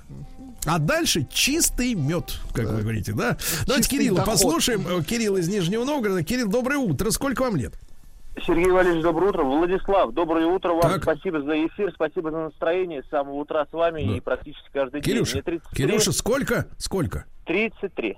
Когда ты задумался о накоплениях на старость? У тебя есть доходы, а не зарплаты? Что Вот пора. что. Слушайте, вот я слушаю так все, кто-то 500 миллионов, у кого-то доходы, такие интересные все люди. Нет, я простой из глубинки, у меня есть заработная плата.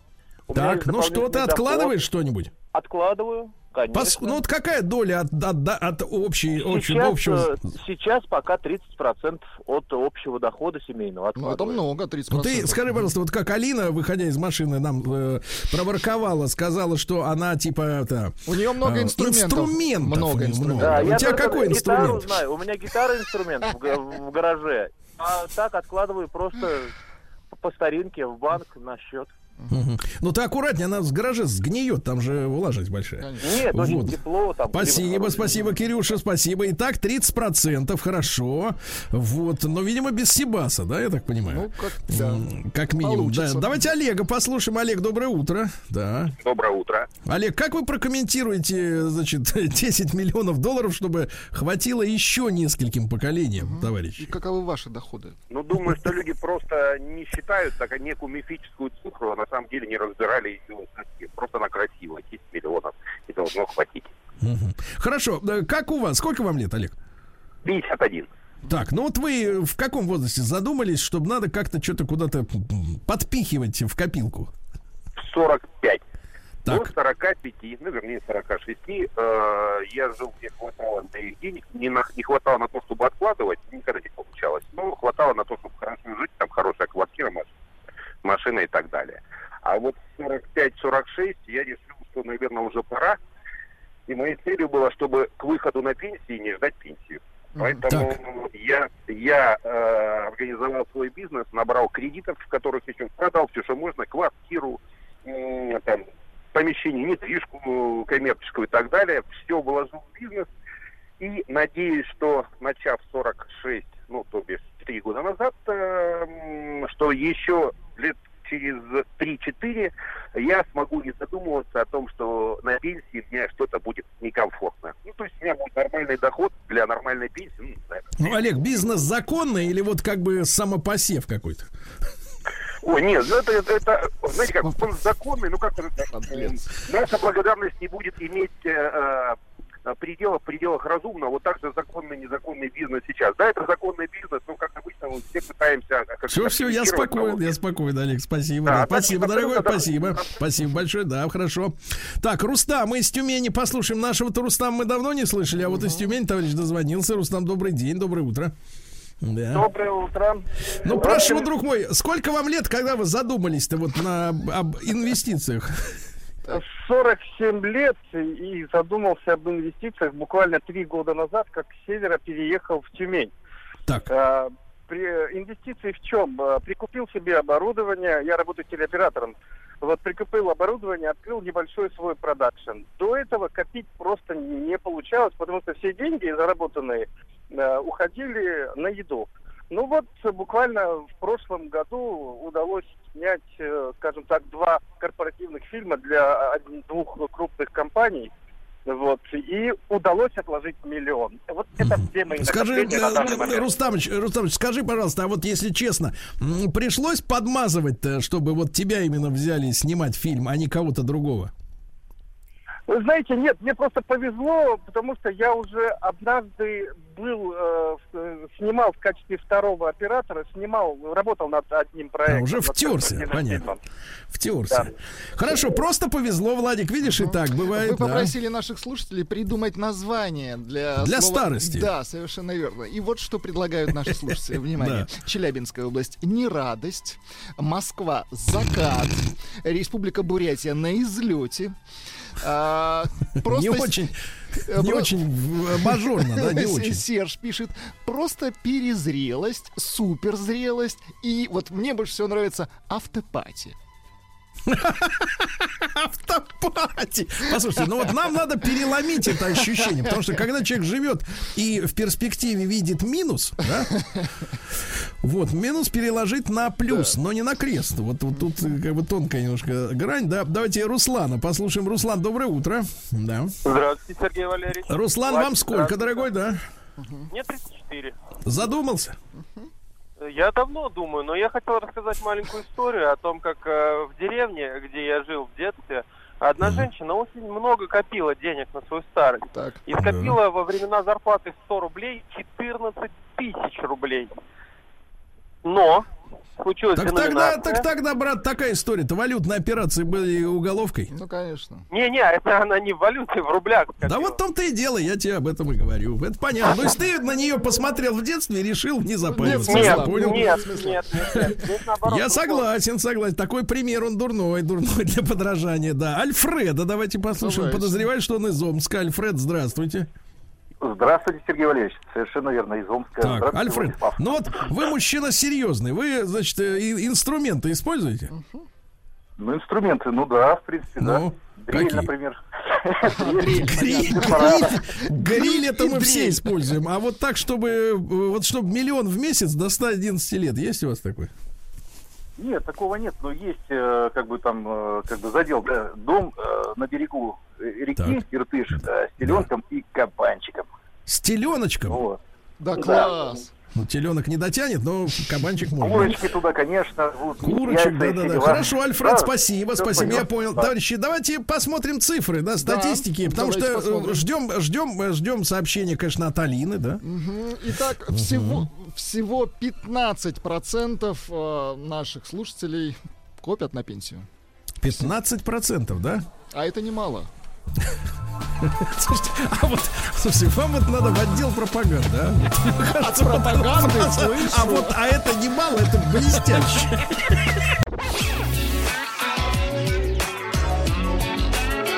Сергей Стилавин и его друзья на маяке. Друзья мои, мы продолжаем наш цикл э, «Черты города». Вы помните, у нас было несколько э, бесед о Москве. Ну, а сегодня, Владик, мы начнем перемещаться, то есть уже переместимся в Петербург. О, да, класс. На вашу родину малую, правильно? Вот сейчас переместимся. И благодаря это произойдет Юрию Нежинскому, кандидату исторических наук, магистру филологии, автору книги «Мистический Петербург. Историческое расследование». Юрий, доброе утро. Здравствуйте, здравствуйте. Да, большое спасибо, что вы откликнулись на наше предложение, от которого трудно было отказаться, да. Юрий, ну как погода в Питере? Во-первых, на данный момент в Москве минус 20, ужас. Слушайте, а я сегодня еще с утра не выходил на улицу, но, судя по тому, что я вижу за окном, много-много снега. И Ничего вообще хорошего. классическая зима не очень такая естественная для Петербурга, на самом деле. Да-да-да, У нас же цыпляк, знаете, обязательно. Логично. Друзья мои, ну мы начнем сегодня разговор о том, как Петербург рождался. И э, вот, э, Юрий, вы склоняетесь к мысли о том, что Петр Алексеевич, да, наш Петр Первый, э, он вот э, как-то вот э, совершил для истории своей родины, которую он как бы и любил, и по другим, а, так сказать, э, отзывам и ненавидел одновременно, но вот совершил ошибку. Трудно, конечно, об этом рассуждать, находясь в эпицентре ошибки, которой больше 300 лет, но тем не менее, с вашей точки зрения. Да нет, я, во-первых, не думаю, что он ненавидел свою родину. Тут, мне кажется, можно так э, в нашей нынешней обстановке и э, под суд попасть, знаете, с такими. Э, Значит, э, нет, я думаю, что Петр, конечно, был глубоким патриотом, и действительно, вот эти знаменитые слова «не за меня сражайтесь, а за государство российское», которые он сказал время Полтавское сражение, Полтавское сражение, речь шла абсолютно искреннем высказывании. Что касается мысли о том, а, насколько Петр Великий позитивен да, был для России, это, по моему глубокому убеждению, да, безусловно, э, крайне э, позитивен, поскольку в противоположном случае мы бы имели, скорее всего, ситуацию, ну, Турцию, да, до турецкой революции и до Кемаля Паши, то есть такого крупного государства, очень сильно верующего в свое великое прошлое, но постоянно известного как больного человека Европы. То есть действительно грандиозные реформы были необходимы, судя по всему, для того, чтобы конкурировать таким-то образом с европейскими странами, не стать вот такой классической, скажем, восточной страной, да, колониальной. Виду колонизируемой, конечно. Юрий, а место вот, место, да, для Санкт-Петербурга, как выбор пал именно, э, ну вот на эти земли, которые, я ж так понимаю, что это были такие заболоченные достаточно, да, пространства, э, вот, с мрачным климатом, э, вот, да, таким пасмурным по, по большей части. Почему именно здесь? Ну, вы знаете, на самом деле это не так очевидно, как может показаться, потому что, как вы абсолютно справедливо э, замечаете, место не самое лучшее. Россия уже в это время одна из самых больших стран э, в мире. Ну, климатические условия самые разные, но в основном получше все-таки, да, э, чем вот здесь, на берегах реки Невы. И тут Петр зачем-то решает здесь основать город, да более того, еще и столицу. На самом деле это не так очевидно, как может показаться. И я думаю, что тут нужно э, искать, естественно, в истоке в личности самого Петра Алексеевича и, естественно, в его детстве, как все нормальные психологи это делают. То, что без Петра точно здесь бы какого-то крупного города не было. Скорее всего, был бы оставался вот маленький городочек. Знаете, когда Петр Великий сюда пришел, то ему пришлось э, взять небольшую шведскую крепость, которая называлась Ниншанс, которую впоследствии ликвидирует. Был небольшой городок Нин, около сотни человек. Была вот такая торговая фактория. Ну и думается, если бы не Петр Великий, то вот в таком бы виде приблизительно Петербург до сегодняшнего дня, наверное, бы и просуществовал, наверное, по другим названиям все-таки.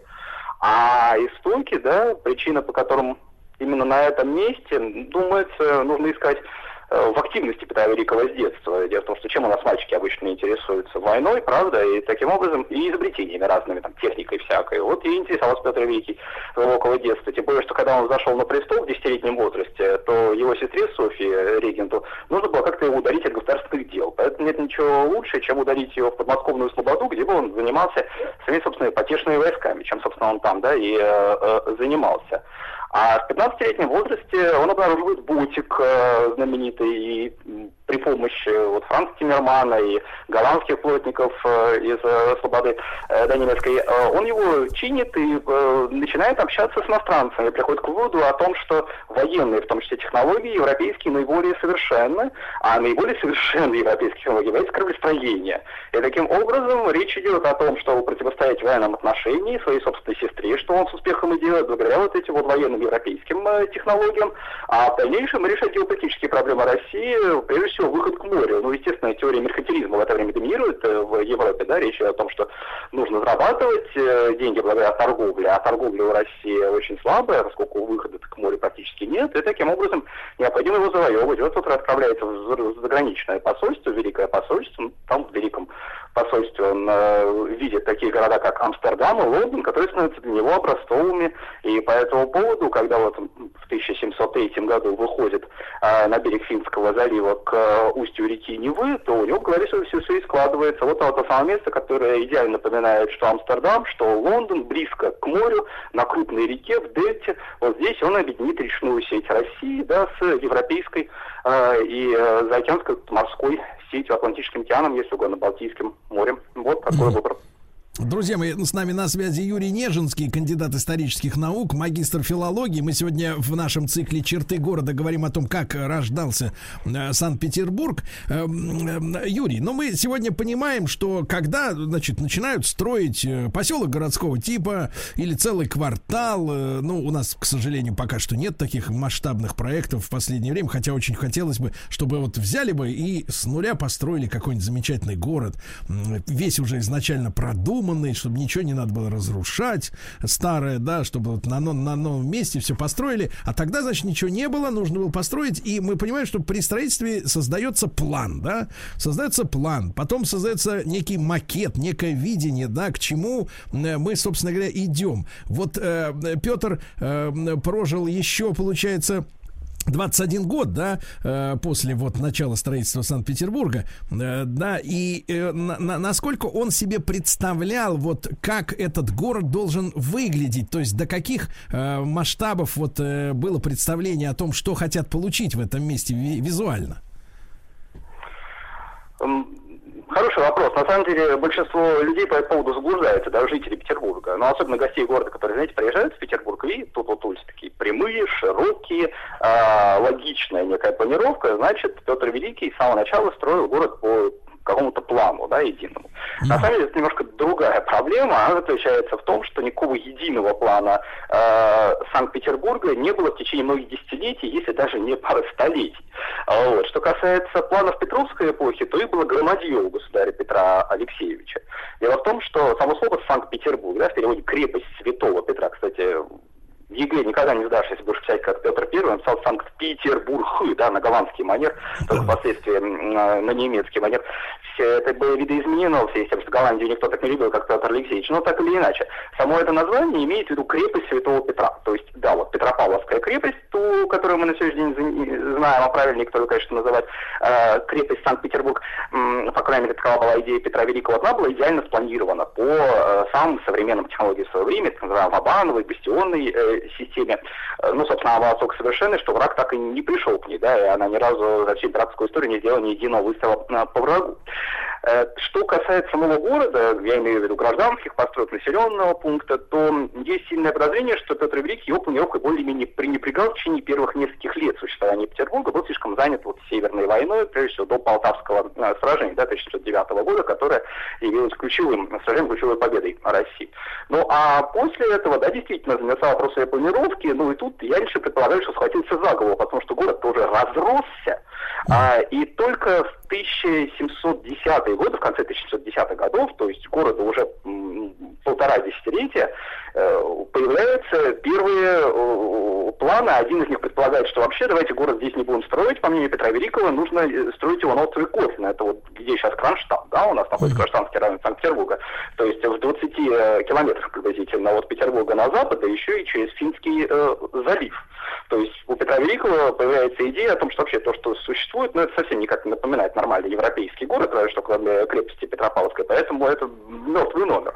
Потом, правда, он от этой идеи отказывается, потому что выясняется, что это слишком э, дорого, и приходит к выводу, что нужно что-то делать вот с тем, что существует, и два архитектора, один из них Доминик Трезини, второй Батист Леблон, они создают два, два проекта. Два проекта совершенно взаимоисключающие э, друг друга. Один из них проект Трезини имеет в виду давайте построим город на Васильевском острове, другой из них проект э, Леблона имеет в виду э, такой город в стиле Кампанелла, знаете, кругленький, э, красивый, обнесенный э, стеной, но сравнительно небольшой, центром которого была бы Петропавловская э, крепость. Такой общем, средневековый, да, по, по, по системе? Э, Ну, средневековый я очень боюсь всегда этого слова, потому что в нашей традиции получается, что если что-то нового времени, это является средневековое. Э, Я бы сказал, что это технологии, которые появились где-то на уровне античности, гипотамовая система так называемая, и дальше более или менее они вот так вот в трудах разных архитекторов, вроде Витрувия, Андреа Паллади, они так потихонечку развивались, и вот пришли как раз на конец 17 века, то есть нет, это, в общем, новейшие технологии с их точки э, зрения той эпохи, но с нашей точки зрения, наверное, не очень. Хорошие, поскольку при помощи довольно крупной крепостной стены э, просто-напросто г- развитие города было бы очень сильно ограничено. А, да. Да-да-да. А, э, собственно, а вот Васильевский остров по какой системе хотели застроить? Тоже это не, не, не не близко к тому, что мы сегодня знаем. А, нет, вот социалистском это как раз получилось более или менее, ну как, тоже относительно. Я имею в виду, что нынешняя планировка Васильевского острова, она э, более-менее коррелирует с планом э, Доминика Трезини, да, вот было два плана, еще раз подчеркну, Леблона и Трезини. Один из них в полной мере не э, удался. Получилось нечто такое очень-очень среднее. А, вот. э, Но что касается Васильевского острова, э, то речь идет о том, что Трезини действительно нес там вот эту вот разведку, которая на сегодняшний день хорошо э, известна, я имею в виду как Итаков клеточку, да, прямые улицы, которые пересекаются не менее э, прямыми перпендикулярно. Э, В общем, что касаемо до Васильевского острова, то э, вроде как все стало получаться. А, Но дальше сложилось, как всегда у нас в России. Хотя какой шаг получается, как всегда. Я имею в виду, что у Петра Великого была идея э, прорыть вот э, везде по этим клеточкам каналы. Только Петр Великий скончался, сразу же каналы стали засыпать. Единственной памятью об этом является название линии. У нас 29 линий, да, нумерованных на Васильевском острове, которые пересекают три проспекта. Большой, средний и малый. Вот здесь должны были быть каналы, но из этого ничего не получилось. Здесь проблема А в том, моделью, что э, Юр, э, э, Юрий, а моделью для этого была Венеция или вот или или Амстердам? Безусловно, Амстердам Петр Великий никогда не был в Венеции. Больше того, у нас нет данных о том, что Петр Великий как-то восхищался Венецией, что он хорошо себе представлял, как выглядит э, Венеция. Поэтому, несмотря на красивое название Петербурга, да, Северная Венеция, безусловно, моделью э, был эм, ну, скажем так, да, моделью, э, модельным городом был э, Амстердам, но это не больше не означает, что Петр Великий в точности его имел в виду повторить. А, вот, э, в общем, ситуация заключается в том, что Васильевский остров, чтобы закончить с ним, да, почему не все получилось, а не все получилось потому, что выяснилось, что Васильевский остров первым подвергается наводнениям. И таким образом, э, если восточная часть более или менее, правда, без каналов, как планировали Петр и Трези, не получилась, то западная часть, э, то есть, ну, больше половины Васильевского острова, она оказалась в итоге плюс-минус застроенной к моменту революции, а в норме была застроена только уже в советское время. Мгм, мгм. Хорошо. А что касается вот той части города, где мы сейчас знаем э, и Зимний дворец, и Невский, и Адмиралтейство, да, и всю вот эту парадную имперскую часть. э, То есть э, до нее руки тогда вообще не дошли же, да, правильно? Ну, смотрите, как я обычно гостям города говорю, не нужно запоминать 42 острова Петербурга, нужно 4 части города. Запомните, этого будет более чем достаточно. Это Васильевский остров, о котором мы говорили, Адмиралтейская э, сторона, это вот то, о чем вы сейчас сказали, Петроградская сторона, это там, где Петропавловская крепость, например, находится, и Выборгская э, сторона. В общем, э, все эти части более-менее были застроены уже во времена Петра Великого, более или менее. Собственно, это парадокс. Дело в том, что э, получилось совсем не так, как мы э, предполагаем. То есть э, у Петра Великого э, были планы, да, застроить, как мы с вами выяснили, выяснили, получилось нечто совершенно противоположное. Получилась э, абсолютно вот классическая такая э, полюсная э, система формирования города. Знаете, как Рим на семи холмах, да, вот из семи поселений, которые потом стянулись вместе. Вот та же самая ситуация и у нас получилась. Дело в том, что Петр Великий сразу создает в городе несколько точек, точек притяж- притяжения, скажем так, которые впоследствии начинают, вот, стройка от них расширяется, и в итоге эти полюса сольются. Но сольются они уже не при Петре Великом, и э, даже, ну, в лучшем случае, через столетия после самого Петра I. Эти точки, собственно, э, это не что иное, как сама Петропавловская э, крепость, это Зимний дворец Петра и Адмиралтейск, который находится как раз вот в Адмиралтейской э, стороне, Адмиралтейской стороне. Это у нас Меньшиковский дворец, который на Васильевском острове у нас оказывается. Это у нас а, Александра Невская лавра, это у нас Литийная слобода, это э, Смольная слобода, э, это, например, большой пивной завод, э, пива, э, на э, Выборгской стороне. И э, таким образом получается, что в общем Петербург эпохи Петра Великого по своим размерам, он соответствует нынешнему историческому центру Петербурга. Только маленькая проблема, между вот этими полюсами огромные пространства, никак не застроенные, ну и То есть пытаются... это, это реально были какие-то по- по- поля просто, да, и, так сказать, какие-то кусты, деревья. Гораздо хуже. Это было лесистое болото. То есть вот то, что где сейчас петербуржцы любят грибы искать, выезжая из города. Да-да-да. А, э, Юрий, а что касается вот жителей, да, э, строителей, понятное дело, сгоняли принудительно, да, но ехали ли люди сюда добровольно? Жить? А, Вы знаете, на самом деле я был бы несколько осторожен в отношении того, насколько народ сгоняли э, сюда. Э, дело в том, что видите, какая получается м, ситуация. Э, Естественно, в наибольшей степени э, впечатляло э, иностранных путешественников, а от них мы, собственно говоря, в основном знаем, откровенно говоря, как рос Петербург, причем как от восторженных сообщений путешественников, так и от абсолютно честных докладов шпионов, которые сюда приезжают для того, чтобы выяснить, что это вообще происходит. Э, такое. И в частности, они упоминали о том, что город ужасно быстро растет. И дальше о том, что людей сюда э, пригоняют. Но если мы с вами возьмем не э, воспоминания э, зарубежных путешественников, да, а э, документацию, то в таком случае выясняется, что на самом деле вот этих вот э, жить, э, знаете, горожан не вечного жития, как называли, ну не в том смысле, что они скоро умрут, а в том смысле, что их сюда э, приводили на э, три месяца на работы, а дальше они должны были вернуться в свои собственные края. Так вот, э, их было, э, ну, где-то там а, пять с половиной тысяч, восемь тысяч, вот так вот приблизительно, единовременно в городе. И в то же самое время начинают их сюда пригонять только в конце 1910-х годов, а заканчивают уже в 1919 то есть это небольшой, в общем-то, э, период времени. А на это время в городе уже более 30 тысяч человек живет. То есть они сравнительно, вот эти принудительно пригнанные сюда люди, и то временно, они составляют, мягко говоря, не максимально, не наибольшую часть населения. А большая часть населения, по всему, действительно, как ни парадоксально, явилась сюда, имея в виду а, лучшую жизнь. То есть, в общем, более-менее добровольно, как э, ни странно. Ну, а из кого они, собственно говоря, состояли? Из мастеровых и ремесленных людей их было, ну, где-то процентов 40, судя по всему. Еще приблизительно 30 составляли солдаты. Ну, а вот оставшаяся часть – это управленцы, это духовенство, ну и э, прочие персонажи. Вот так приблизительно выглядел Петербург на момент смерти Петра в 1622 Мгм. Юрий, последний вопрос на сегодня. Тогда вот э, те страшные истории, рассказы о смертности великой э, среди строителей Петербурга, это правда? Черт его знает, хороший вопрос. Вот, э, на мой взгляд, крупнейший на сегодняшний день, ну, это мое частное мнение, э, эксперт в области истории Петровского Петербурга Евгений, Викторович Анисимов, э, вот, он подвел итог в свое время в одной из своих работ по поводу дискуссии о смертности э, строителей Петербурга.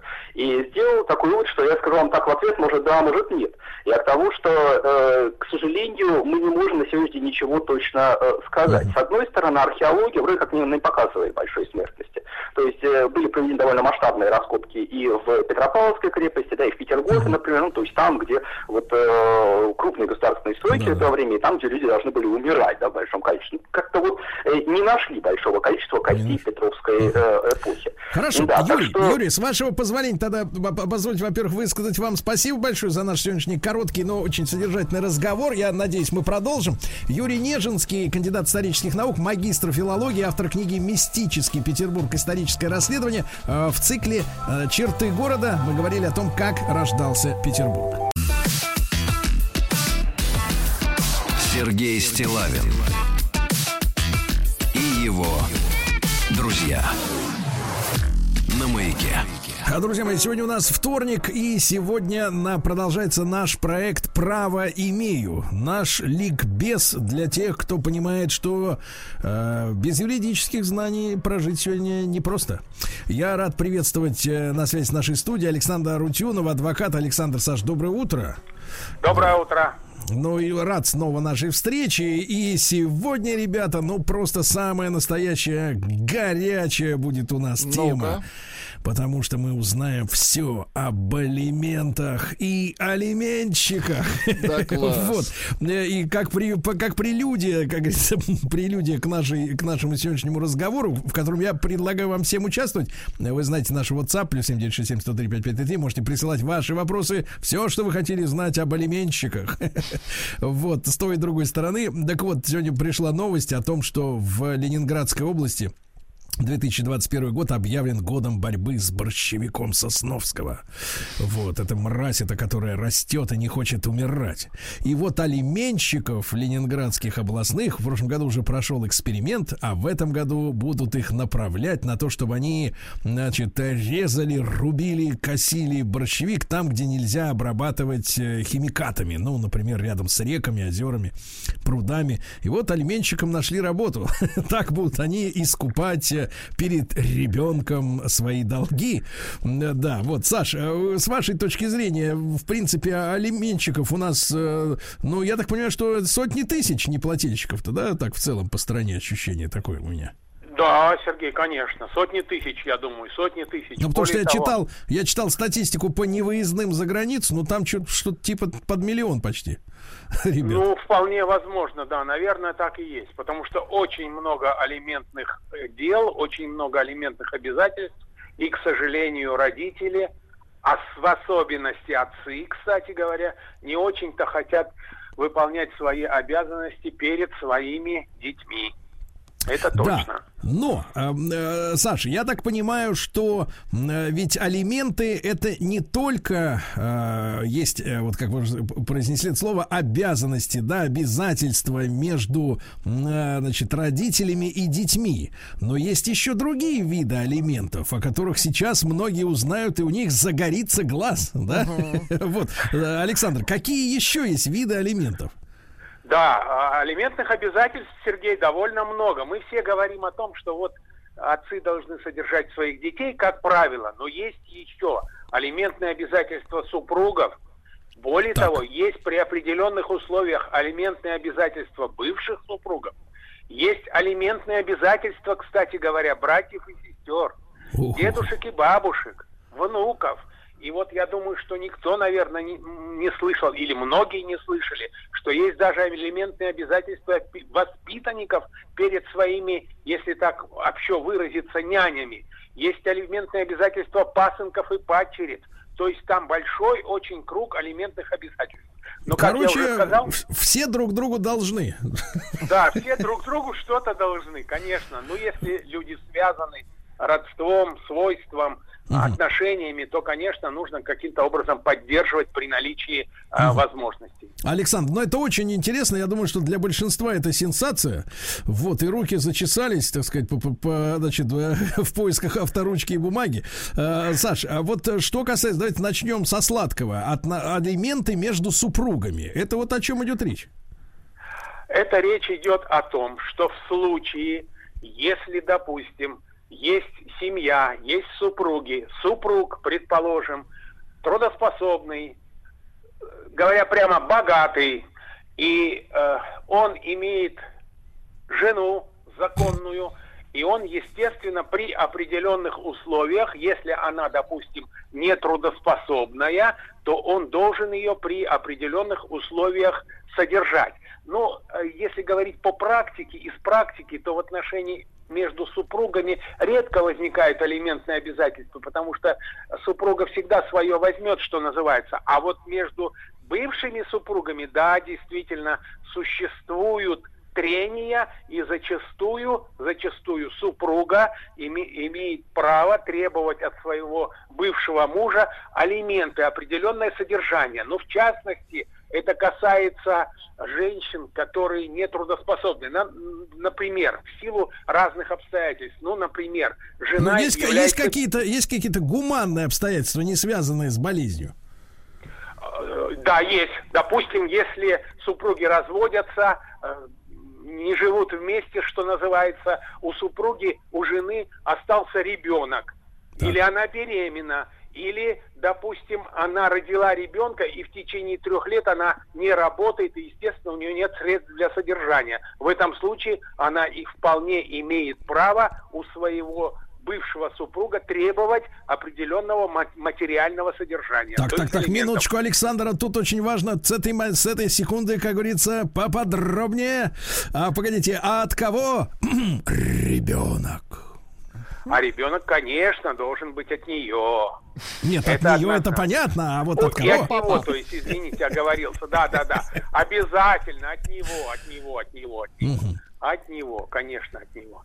То есть Если она может от него- требовать, э, то есть она может требовать бывшая супруга и алименты отдельно на ребенку, естественно, да, это отдельная тема, и еще и на себя, поскольку она три года не может не работать. Да, конечно, да, конечно. А в каком, в каком, так сказать, э, вот как в этом случае рассчитывается, если уже получает определенную, значит, денежку ребенок, то на какие, как говорится, шиши может рассчитывать и бывшая женушка? А, размер шиши. Размер шишей в каждом случае индивидуально рассчитывается. Это всегда твердая денежная сумма. Тут нет никаких-то долей от заработка, как в отношениях между родителями и детьми. Здесь твердая денежная сумма, и, естественно, суд это разрешает в каждом конкретном случае по-разному. Он смотрит, какой доход у супруга, он смотрит, в каких условиях живет супруга с ребенком или беременная супруга, и, естественно, в зависимости от этого назначает ежемесячное содержание. В твердой Александр, Александр, сумме. а, Александр, я, друзья мои, напомню, что с нами Александр Арутюнов, адвокат. Саш, ну а вы согласны с, вот с этой системой, что м, нет э, четких вот каких-то законодательно прописанных э, нормативов, процентов, долей в этом случае? Потому что у меня вот глубокое убеждение, что когда э, чиновникам в широком смысле дают возможность э, самим решать, да, вот в рамках каких-то таких вот от сих до сих, как говорится, а, как, у- как у- в ГИБДД, от предупреждения до штрафа, да, вот когда, когда конкретный человек имеет право что-то нам решать на месте, да, м, вот тут и возникают всякого рода проблемы, э, так сказать, вот э, почему бы не определиться-то четко? Например, э, 0,5% от дохода. От сих до сих. Да. Может быть, но если хотите, не знаю, насколько уместно это говорить, законодатель пошел, если хотите, по легкому пути.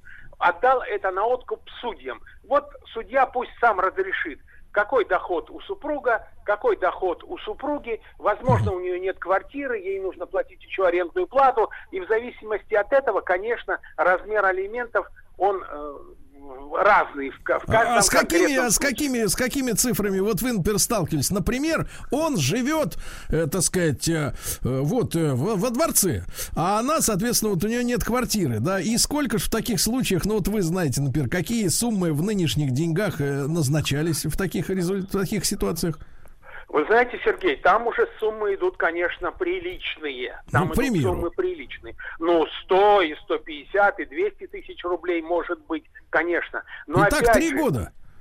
И так три года, да, она будет Ёлки. получать и зарабатывать. Да класс. Ну, не нужно удивляться, Сергей, Чё, если мы возьмем мужчина. Соединенные Штаты Америки или даже Великобританию, мы знаем, как наши олигархи там судятся в том же Лондоне, и супруга вполне трудоспособная, образованная, тем не менее, муж обязан, супруг или бывший супруг обязан предоставлять ей содержание. Там-то в отношении э, мужа и жены правила более жесткие. Но и там, кстати говоря, тоже речь не идет о долях, речь идет о конкретных суммах ежемесячно. Да, ну очень интересно, да, очень интересно. Значит, дальше, да, друзья мои, Александр Рутюнов с нами, адвокат. Мы говорим о видах алиментов. Это важно с этим разобраться сегодня. Может быть, мы наши, наши разговоры на неделю вперед прод- продлим, да, потому что тема очень важная. Э, Вот для меня была сенсация, что есть некие алименты, которые охватывают э, обязательства братьев и сестер. Это кто кому должен? Брат сестре или сестра брату? Или вот о чем здесь идет речь, да? А все зависит от того, насколько, если хотите, обеспечен брат и насколько Так. обеспечена сестра. Погодите, погодите, Если- Александр, Александр, погодите, ну вот смотрите, это же какая-то, э, значит, э, кто, кто, кто богаче, того и ошкуривают. Это, это дичь какая-то. Ну, грубо, конечно, грубо, конечно, но в общем, да. Но этом- Погодите, ну смотрите, Саш, ну смотрите, вот я, вы, Да, я да. понимаю, вы юрист, вы профессионал, к вам люди обращаются и, так сказать, и понимают, что вы специалист, да, я как, так сказать, вот человек с улицы в вашей, в вашем ремесле, да, в вашей профессии, вот э, сужу о следующем, смотрите, э, супруга с ребенком, тут все логично, мужчина из дворца взял себе девочку без прописки, значит, э, она родила, это был ее выбор, брат не выбирает сестренку. Понимаете? Они как бы рождаются у других людей, у как бы юридически независимых, ну, вернее, зависимых, конечно, но это не те же люди. Конечно, иногда мы знаем, как в художественных фильмах э, мама спрашивает э, трехлетнего сына, хочешь, мы тебе родим еще сестренку? Тот и хлопает глазами, хочу. Но э, как же так, что брат должен это платить за сестру? Это ж куда же это котимся-то? Нет, Сергей. Во-первых, законодатель исходит из, из того, что это кровные родственники. Так. Кроме того, брат должен быть обеспеченным, могущим предоставить какое-то содержание своей сестре. Сестра должна быть нетрудоспособной и нуждающейся. Вот А. только в этом случае, не в, не в любых случаях других, только в конкретных случаях. М. Если да, если эти условия соблюдены, то суд, конечно, может твердой денежной сумме назначить какое-то содержание сестре от брата. Мгм, понимаю. И такие прецеденты существуют, вот вы видите в практике, или это вот как такая мертвая статья? Она не то чтобы мертвая, но это происходит очень редко, конечно. Если, если брат и сестра действительно настоящие брат и сестра, как говорится, и вот сестра попала в какую-то ситуацию тяжелую материальную, а брат может обеспечить, обеспечить какое-то содержание, то брат, конечно, это делает без всяких судов, без всяких соглашений, просто ежемесячно платит ей какие-то деньги. Это редко, но такие случаи имеют место быть. Как вы думаете, а да, Владик, вас слушает сейчас брат? Э, Я слушаю брата сейчас. Да, я сейчас Потому брат. что вы мой брат.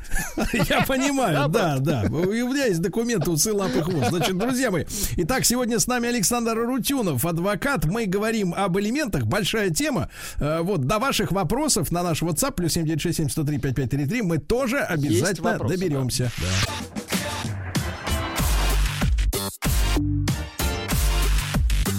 Сергей Стилавин друзья на маяке. Друзья мои, итак, с нами Александр Арутюнов в проекте «Право имею». У нас юридический ликбез. Э, Мы сегодня об элементах э, говорим, ну, по крайней мере, начали этот разговор, потому что он большой, он касается сотен тысяч человек. Я говорю не о тех людях, которые не платят, я говорю о тех людях, которым не платят, понимаешь ли, вот это все эти скрывающиеся от правосудия демоны. Э, Так вот, мы с братьями и сестрами разобрались, и последний тогда вот на эту тему необычных элементов, скажем так, с точки зрения э, обывателя, да, э, вот эта формулировка пасынки и падчерицы, то есть э, не родные дети, да, я так понимаю, вот которые, которые должны содержать своего кормильца, ну то есть своего как бы а, отца-заменителя, или о чем здесь идет речь, Александр? Да, как правило, об, ну не знаю, насколько удобно это говорить, но вы, в принципе, вы выразились правильно. Отца-заменитель, да? Вот если, если, допустим, есть э, отчим, который воспитывал и содержал пасынка или падчерицу в течение определенного времени, не менее пяти лет, он нуждается в том, чтобы ему помогали материально, и пасынки, если, или падчерицы, неважно, если они трудоспособны и имеют возможность помогать своему отчиму, то суд вполне может обязать их выплачивать алименты своему отчиму в твердой, опять же, денежной сумме. Чуть не сказали в твердой валюте. Да, да, я понимаю. Вот. А э, что касается, э, вот, э, Александр, взыскания алиментов, да, потому что очень часто получаю письма от мужчин, которые говорят, я, говорит, вот приносил деньги, расписки, говорит, не брал, вот, да, и, соответственно, ну, тут много проблем. А потом взяла женщина, встретила, например, хорошего человека, а он ей говорит, а что ты с него алименты не потребовала? Или мама там вмешается э, и так далее, и тому подобное. И, значит, соответственно, говорят, а вот давай-ка ты взад вертай все, что должен был по суду, по документам. Такие случаи часто встречаются, поэтому, вот, может быть, с точки зрения рекомендаций нашим слушателям, да, э, которые могут в такой ситуации оказаться, э, вы рекомендуете не связываться с передачей денег, как говорится, в конверте? Вы знаете, может быть и можно передавать в конверте, но если вы передаете в конверте, то нужно, конечно, брать расписку. Вообще, а, нужно сказать следующее по этому поводу. Алименты взыскиваются в судебном порядке, если, то в этом случае обязательно, обязательно нужно иметь в виду, алименты будут взыскиваться с момента вынесения решения суда. Но при этом суд может, в принципе, взыскать алименты, начиная с, т- со срока, который прошел уже, этот срок равен трем годам. В том случае, если, допустим, отец каким-то образом злостно уклонялся от уплаты алиментов, а супруга, которая хочет, чтобы ее сын, их сына содержал отец, она предпринимала меры для того, чтобы все-таки эти алименты взыскать. Но как общее правило, алименты взыскиваются с момента вынесения решения суда. Александр, а в этом, в этом смысле такой вопрос. А банковские транзакции являются доказательством того, что мужчина, э, сказать, не уклонялся? Да, являются. Любые доказательства являются, конечно, э, приемлемыми для суда. И если вдруг супруга по наущению, скажем так, своего нового друга Хахаля. а ну-ка я взыщу с, с тебя алименты, то принципе, любые доказательства можно предоставлять, но вы сказали, приносит в конверте. Если приносит в конверте, надо брать расписку. Если это деньги идут каким-то образом через банк, то это тоже доказательство, потому что вот эти банковские следы, они свидетельствуют о том, что, допустим, мужчина всегда выплачивал алименты женщине на содержание ребенка. Да, Любые доказательства, они принимаются. В этом Хорошо, нет хорошо, Александр, проблемы. Александр, мы давайте сейчас тогда несколько подарим счастливых минут нашим слушателям, которые прислали вопросы, да, Да, Владик? да, да. У нас есть вопрос от э, Натальи. Э, Наталья из Ростовской области спрашивает. Бывший муж, муж предоставил фиктивные чеки об оплате алиментов судебному приставу, и он не возбуждает даже исполнительное производство. За 4 года после суда фактически выплачено алиментов э, за 12 месяцев, за год. То есть, куда мне обратиться? Фиктивные чеки об оплате алиментов. Вы знаете, здесь попахивает даже о преступлением. Поэтому, конечно, нашей Наталье нужно побороться. Она в выигрышной, если хотите, позиции за органами исполнения наблюдает, надзирает, вернее, прокурор, поэтому ей нужно, конечно, обращаться в прокуратуру, описать ситуацию. Если использовались фиктивные какие-то чеки, то здесь, возможно, имеет место мошенничество. Во всяком случае, если она напишет жалобу в прокуратуру, прокурор обязан вызвать этого человека, побеседовать с ним, взять у него объяснение и решить, действительно это фиктивные чеки или нет. Если видно, что они фиктивные, и если э, должник говорит, нет, они э, нормальные, я действительно платил, а есть подозрение, что они фиктивные, то тогда ставится вопрос о возбуждении уголовного дела, назначении соответствующей экспертизы, и он не отвертится. Я бы, например, на его месте не посоветовал ему таким образом поступать. Это же все видно, это, это уголовная ответственность. И мне даже непонятно, почему наша Наталья спокойно сидит, что называется. Нужно жаловаться, и его можно прижать запросто. Прищучить. Да, прижать его, прищучить, как мы Прищучить, говорим, точно. да? Друзья мои, Александр Арутюнов, адвокат. Давайте, Саш, мы тогда на следующей неделе продолжим эту очень важную тему. Вопросы мы ваши сохраним, товарищи. Ну и через неделю продолжим. Итак, Александр Арутюнов, адвокат в проекте «Право имею». Еще больше подкастов на радиомаяк.ру.